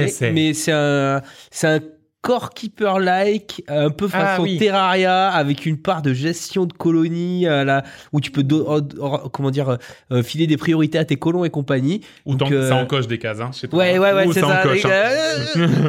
et euh, avec d'automatisation et tout. Enfin bref, pas. Ouais. Mais euh, bon, je viens de me l'acheter. Je sais pas. je vais essayer d'y jouer. Je sais pas si je prendrai vraiment le temps parce que j'ai l'impression que c'est. Au début, je me suis dit oh ça va. Ça a l'air euh, bon. Voilà, je vais jouer un peu et tout. Je vais aller voir les trucs sur internet et voir ce qu'ils font les gens. Et là, je Ouais, me ouais, dis, mais- ouais, oh ouais. là là, mais ils ont trop de temps. hein. Ouais. Et euh, donc on verra, on verra. Mais voilà, c'est les deux jeux que je que j'ai. Ok, Will. Euh, moi, il m'en reste un pour le mois d'octobre, c'est City Skyline. Hein. Eh ouais, c'est Il sort le c'est 24 quand octobre. Le euh, 24, octobre Ah, ouais. sur le Game Pass. Donc là, en plus, comme ça, ça va continuer mon Game Pass de Starfield là. Ouais, voilà. Il sera rentabilisé celui-là. J'ai trop hâte. Ouais, grave, ça a l'air très très bien. Même moi, j'ai envie d'y jouer alors que je suis pas du tout city builder, mais ça me donne vraiment envie. John. Euh, J'en ai deux. Ah, alors, en vrai, ils sont, ils sont ouais, dans les 15 jours prochains. Donc, c'est limite de la sortie du prochain épisode. Donc, Ouais. c'est. Mais ok, il y en a un, mais bon, c'est c'est- c'est deux que toi, t'as sûrement. C'est Headbang- Headbangers Rhythm Royal. Ah, mais ça, je- le jeu je- de. euh, Le, le, le, le- Je n'en peux plus d'attendre. c'est Battle Royale de pigeons, c'est le ça Battle Ouais. Royale de danse de pigeons. En là. rythme. Ma, ma, ma. Ah ouais. Non, il y en a un autre, c'est. euh, Alors, je n'ai jamais su comment le prononcer. Ju. Jussante, bien sûr. Ouais. c'est un jeu de D'escalade. d'escalade. Ah, mais c'est le jeu de grimpe là. euh. C'est un Ah jeu ouais, de ouais. grimpe qui est. Je, je, je sais pas à quoi m'attendre, mais en fait, je sais pas. Ça m'a fasciné juste de voir des fois des vidéos. Je me dis, bon, Mais bah. apparemment, c'est c'est presque un jeu, euh, comment dire, euh, de promenade, Oui, c'est Ouais, ça. mais où, ouais. où ils sont vachement concentrés pour reproduire un peu les mouvements Ouais. des vrais grimpeurs. Oui, c'est ça. C'est celui-là là. Oui, oui, c'est ça, c'est ça. Bah, en tout cas, c'est c'est comme ça que c'est vendu et c'est vrai que moi aussi, ça me fait énormément Ouais, envie. et sans savoir ouais. si ça va être euh, transcendant ou pas. Mais que j'ai ça pas va fait la démo, j'ai ouais. pas envie de la faire pour me Pareil. dire. Je sais pas, des fois. c'est- Bah, à mon avis, c'est un jeu au cours. Si tu fais la démo, tu Bah, exactement, plaisir, ouais, j'ai un peu peur Ouais, de ça, ça. aussi. ouais. Tout à fait. Pour ma part, euh, il y a bien sûr le 17 octobre. Comment oublier Sonic Superstar qui a Bah, l'air déjà Déjà exact ça. Tac. Rincé, clac. Euh, non, par contre, le 20 octobre que j'attends pour de bon, c'est le nouveau Super Mario en 2D, Super Mario Wonder, euh, qui sera sans doute l'un de mes jeux de l'année. Euh, je plaisante, je plaisante. je sais pas, j'y ai pas joué. Non, mais qui a en fait des excellents retours en preview. Alors moi, faut savoir qu'avec les Super Mario 2D, je suis pas forcément euh, très client parce que ils ont fait vraiment des jeux qui étaient pas terribles du tout euh, et, euh, et euh, vraiment sans aucun génie. Donc du coup, je me suis dit, euh, j'y vais avec des pincettes. Mais là, tout le monde dit que ça a l'air bien, donc j'ai vraiment hâte d'y jouer. Euh, donc le 20 octobre, Super Mario Wonder et euh, le 20 octobre aussi. Alors c'est pas pour moi, mais je sais que dans le Discord, il y a des gens euh, qui aiment ça. D'ailleurs, n'hésitez pas à rejoindre le Discord, le lien est dans la description. Euh, Spider-Man 2. Eh oui. Eh oui, Oui, c'est vrai. sur Play 5. Alors c'est vrai que euh, personne n'a de Play Personne 5 ne play ici. ça, ouais, c'est ça. Mais euh, voilà, euh, ça existe, donc euh, donc donc bah, c'est pour Donc ceux ça qui existe, aiment. quoi. Donc ça existe. Merci Vincent, j'étais en train de m'étouffer sur mon compte. les Je mots. m'étouffer sur mon propre T'as don. pas les mots. Allez, on va maintenant passer à la dernière partie de l'émission. Je ne peux pas car j'ai Viseur. non piscine.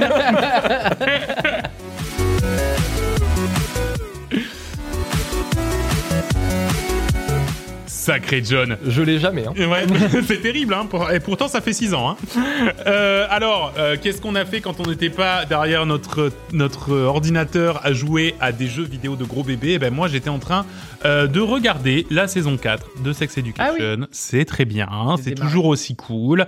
Alors, il y, en a qui disent que c'est moins bien qu'avant. Je pense que c'est aussi parce qu'il y a un peu moins d'humour. On se concentre sur les personnages. Alors, ça reste feel good, light, etc. Mais ça reste, voilà, ben voilà, toujours pareil. Sex Education, hein, c'est vraiment euh, euh, une série qui se met euh, dans le contexte des ados qui rentrent au lycée. Euh, alors là, il y a un setup qui est un peu particulier parce qu'en fait, alors, je sais pas comment marchent les études aux États-Unis. J'ai jamais compris, mais bon, ils changent d'école. Voilà, ils vont dans le niveau Oui. au-dessus. C'est Et la dernière année du lycée, mais ils ont tous changé de lycée. ah, mais on est d'accord que c'est c'est bizarre. Je- truc. après, c'est peut-être un peu une facilité scénaristique. Ouais, peut-être. euh, Et dans ce lycée, travaux, hein. tout le monde a une particularité sexuelle. Donc soit ils sont Ah, il y a ouais, y a de tout. il y a de tout, Ils sont polygames, homo, trans. euh, Enfin, il y a littéralement toutes les particularités qui existent. Et euh, et en fait, enfin c'est c'est un peu bizarre parce que c'est euh, comment dire. Ultra en fait c'était une série qui était gentiment on va dire ah caricaturale pour faire passer des messages. Et là, je trouve que c'est un peu leur défaut, c'est que Ils se mettent trop. dans, ouais, ils sont un peu trop loin dans le truc et du coup, ils sont beaucoup trop caricaturaux pour que cet espace-là existe vraiment. Tu vois ce que je veux dire?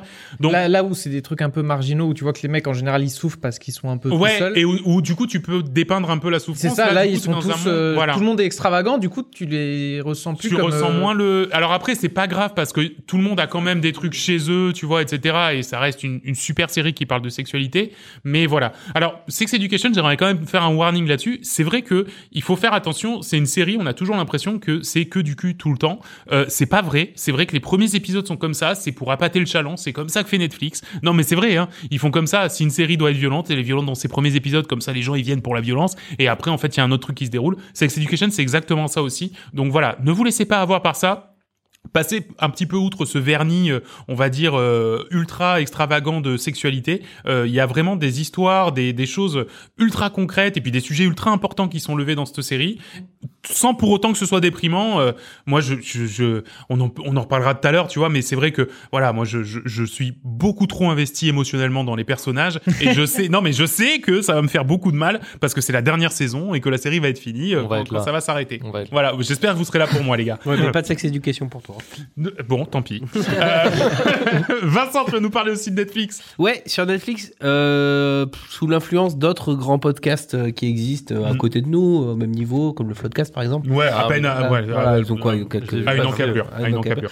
Euh, ils ont parlé énormément de la série Tapi Hmm. Ah. et aussi d'une- d'une- d'un reportage sur la vraie vie de Tapi, etc. Bref, euh, le...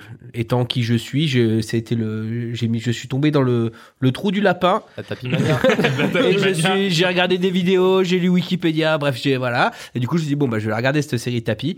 Euh, je sais pas, c'est intéressant, c'est intrigant. Euh, Est-ce que c'est bien? Est-ce que ça se regarde bien ou c'est un peu chiantos? Moi, j'ai un peu peur de ça. Je vais le euh, regarder. Hein. Mi-figue, mi-raisin. Ouais, quand même. Ouais, mais c'est quand même intrigant. En fait, euh, euh, ma femme est plutôt euh, mitigée, Ouais. moi un peu moins, D'accord. parce qu'elle, elle- euh, enfin en fait, le personnage de, Eh ben oui. le vrai personnage, euh, on a tendance à soit l'aduler, soit trouver que c'est un vrai escroc, voleur, Ouais. etc. Euh, et là, en fait, il est dépeint comme un mec qui a des grands rêves et à qui il arrive des choses. Ouais. Alors, la réalité est bien loin de ça, mais du coup, ma femme, ça la gêne vachement cette Oui, euh, narration où il passe. Mm. Il y a presque- une glorification, quoi. non, Pas, pas, à ce point. pas à ouais. ce point-là, mais mais ouais, mais presque genre bah c'est comme ça quoi. tu Ouais, vois. ouais, Alors que bon, euh, enfin bon, les trucs qu'il a fait, c'est quand même pas joli joli quoi. Et euh, mais du coup, c'est quand même intriguant et c'est sympa et surtout si on connaît pas du tout le personnage qui a quand même euh, euh, fortement marqué euh, plusieurs générations, c'est intéressant. Ben, moi, c'est un peu pour ça aussi, parce que tu vois, c'est un personnage que je connais, mais que je, sans connaître, quoi, tu vois. Et c'est vrai que du coup, c'est pour ça que ça m'intéresse aussi Ouais. comme série. Mais euh, comment il s'appelle l'acteur qui fait Laurent Lafitte. Ouais. Ça, ça va ou pas? En fait, C'est- en fait- c'est un acteur que j'arrive pas. à- des fois, suivant les films ou les séries dans lesquelles Alors il ils est, sont tous très une bien. fois sur deux, je peux pas me le piffer. Et ils sont tous très bien les acteurs et il y a tout le temps ce truc de euh, Ah, mais c'est Laurent Lafitte. où- où- ouais voilà c'est ça tu vois d'un coup, il se retourne et tu t'attends à voir Bernard Tapie parce qu'on a tous sa gueule euh, à Bernard Ah ouais, Tapie ouais, dans la tête et d'un coup c'est Laurent Lafitte tu te dis ah ouais c'est lui ouais.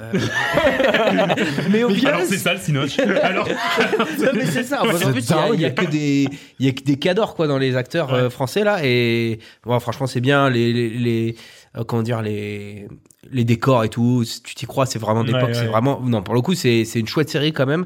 Euh, après bon on peut être gêné par la- l'approche et la narration. Euh, moi ça ça reste intéressant. ça reste intéressant. Ok, ça. très bien. Et Ça puis ça va te plaire à toi parce que c'est euh, euh, des histoires de de grands manias vus de l'intérieur et de Ouais, moi j'aime bien quand on voit ça. que les gens sont crapouilles. Ouais, bah voilà, ça, va- ça va te plaire, ça va te plaire. Oh là là. Merci beaucoup. Donc ça s'appelle Tapis sur Netflix. John, Ah, bah, une en parlant- BD. En parlant de trucs crapouilles, ouais. Je vais vous parler d'une BD qui s'appelle A Short Story, la véritable histoire du Dahlia Noir.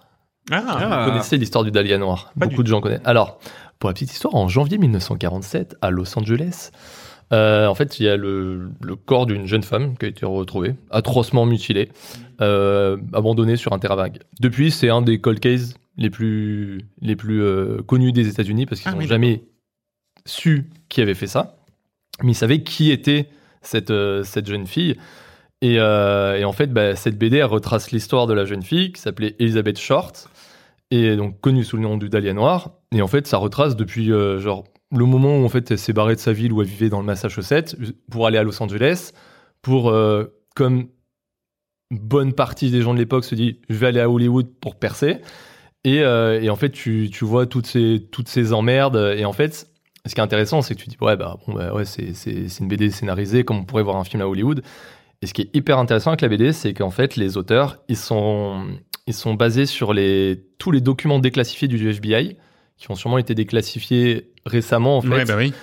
pour faire une véritable enquête et retracer à travers tous les témoignages qu'il y a dans les documents, euh, bah, retracer tout ce qu'elle a fait, elle, depuis le moment où elle s'est barrée de chez elle, jusqu'au jour où, en fait, bah, elle a disparu. D'accord. Et euh, c'est ce- en gros, c'est une vue de, de plusieurs mois où tu vois qu'elle est galère sur galère, euh, elle s'en sort pas et tout. Et, et voilà, tous ceux qui l'ont côtoyé, qui, que ce soit des gens bien, sa famille, ses amis, ou des gens sûrement beaucoup moins bien et qui étaient dans les suspects numéro 1 de l'affaire. Et à la fin, en fait, de la BD, t'as pas mal de pages où t'as beaucoup de documents, en fait, qui sont là, des vrais documents. Donc, en fait, t'as, je sais pas, on va dire sur euh, 100 pages de la BD, t'en as peut-être euh, 80, c'est l'histoire, jusqu'au jour où elle disparaît. Et bon, bah, tu dis, ah, bah super, il n'y a pas de fin. Oui, normal, il n'y a pas de fin à cette Bah histoire. oui, de toute façon. Et après, c'est tous les documents qui sont là. D'accord. Genre, même ça, c'est hyper intéressant. C'est très glauque, hein, parce Oui, que. j'imagine. Bah ouais, c'est glauque parce que toute l'ambiance est glauque, en fait. Mais euh, je sais pas, ça m'a. Ça m'a passionné, j'aime bien le côté un peu. Ça fait un peu film noir en fait. D'accord, ouais. ouais. Et euh, non, ouais, c'est un beau, une belle BD en fait. D'accord, Voilà. très bien. Donc ça s'appelle Dahlia Noir Non, Ouais, euh, le short, story. Le short story. Euh, et Will, tu vas nous parler d'un podcast concurrent, mais pareil, il nous fait pas énormément d'ombre non plus. Ah, donc on- on, on peut aide- en on aide les parler. copains, on aide les voilà, copains. on aide les copains. C'est un Euh, petit podcast. Non, c'est Popcorn, parce que Popcorn, j'ai, tu vois toujours des extraits. sûr. euh, Je connais pas. Ouais, son petit truc de Domingo, peut-être que vous connaissez et Mhm. tout.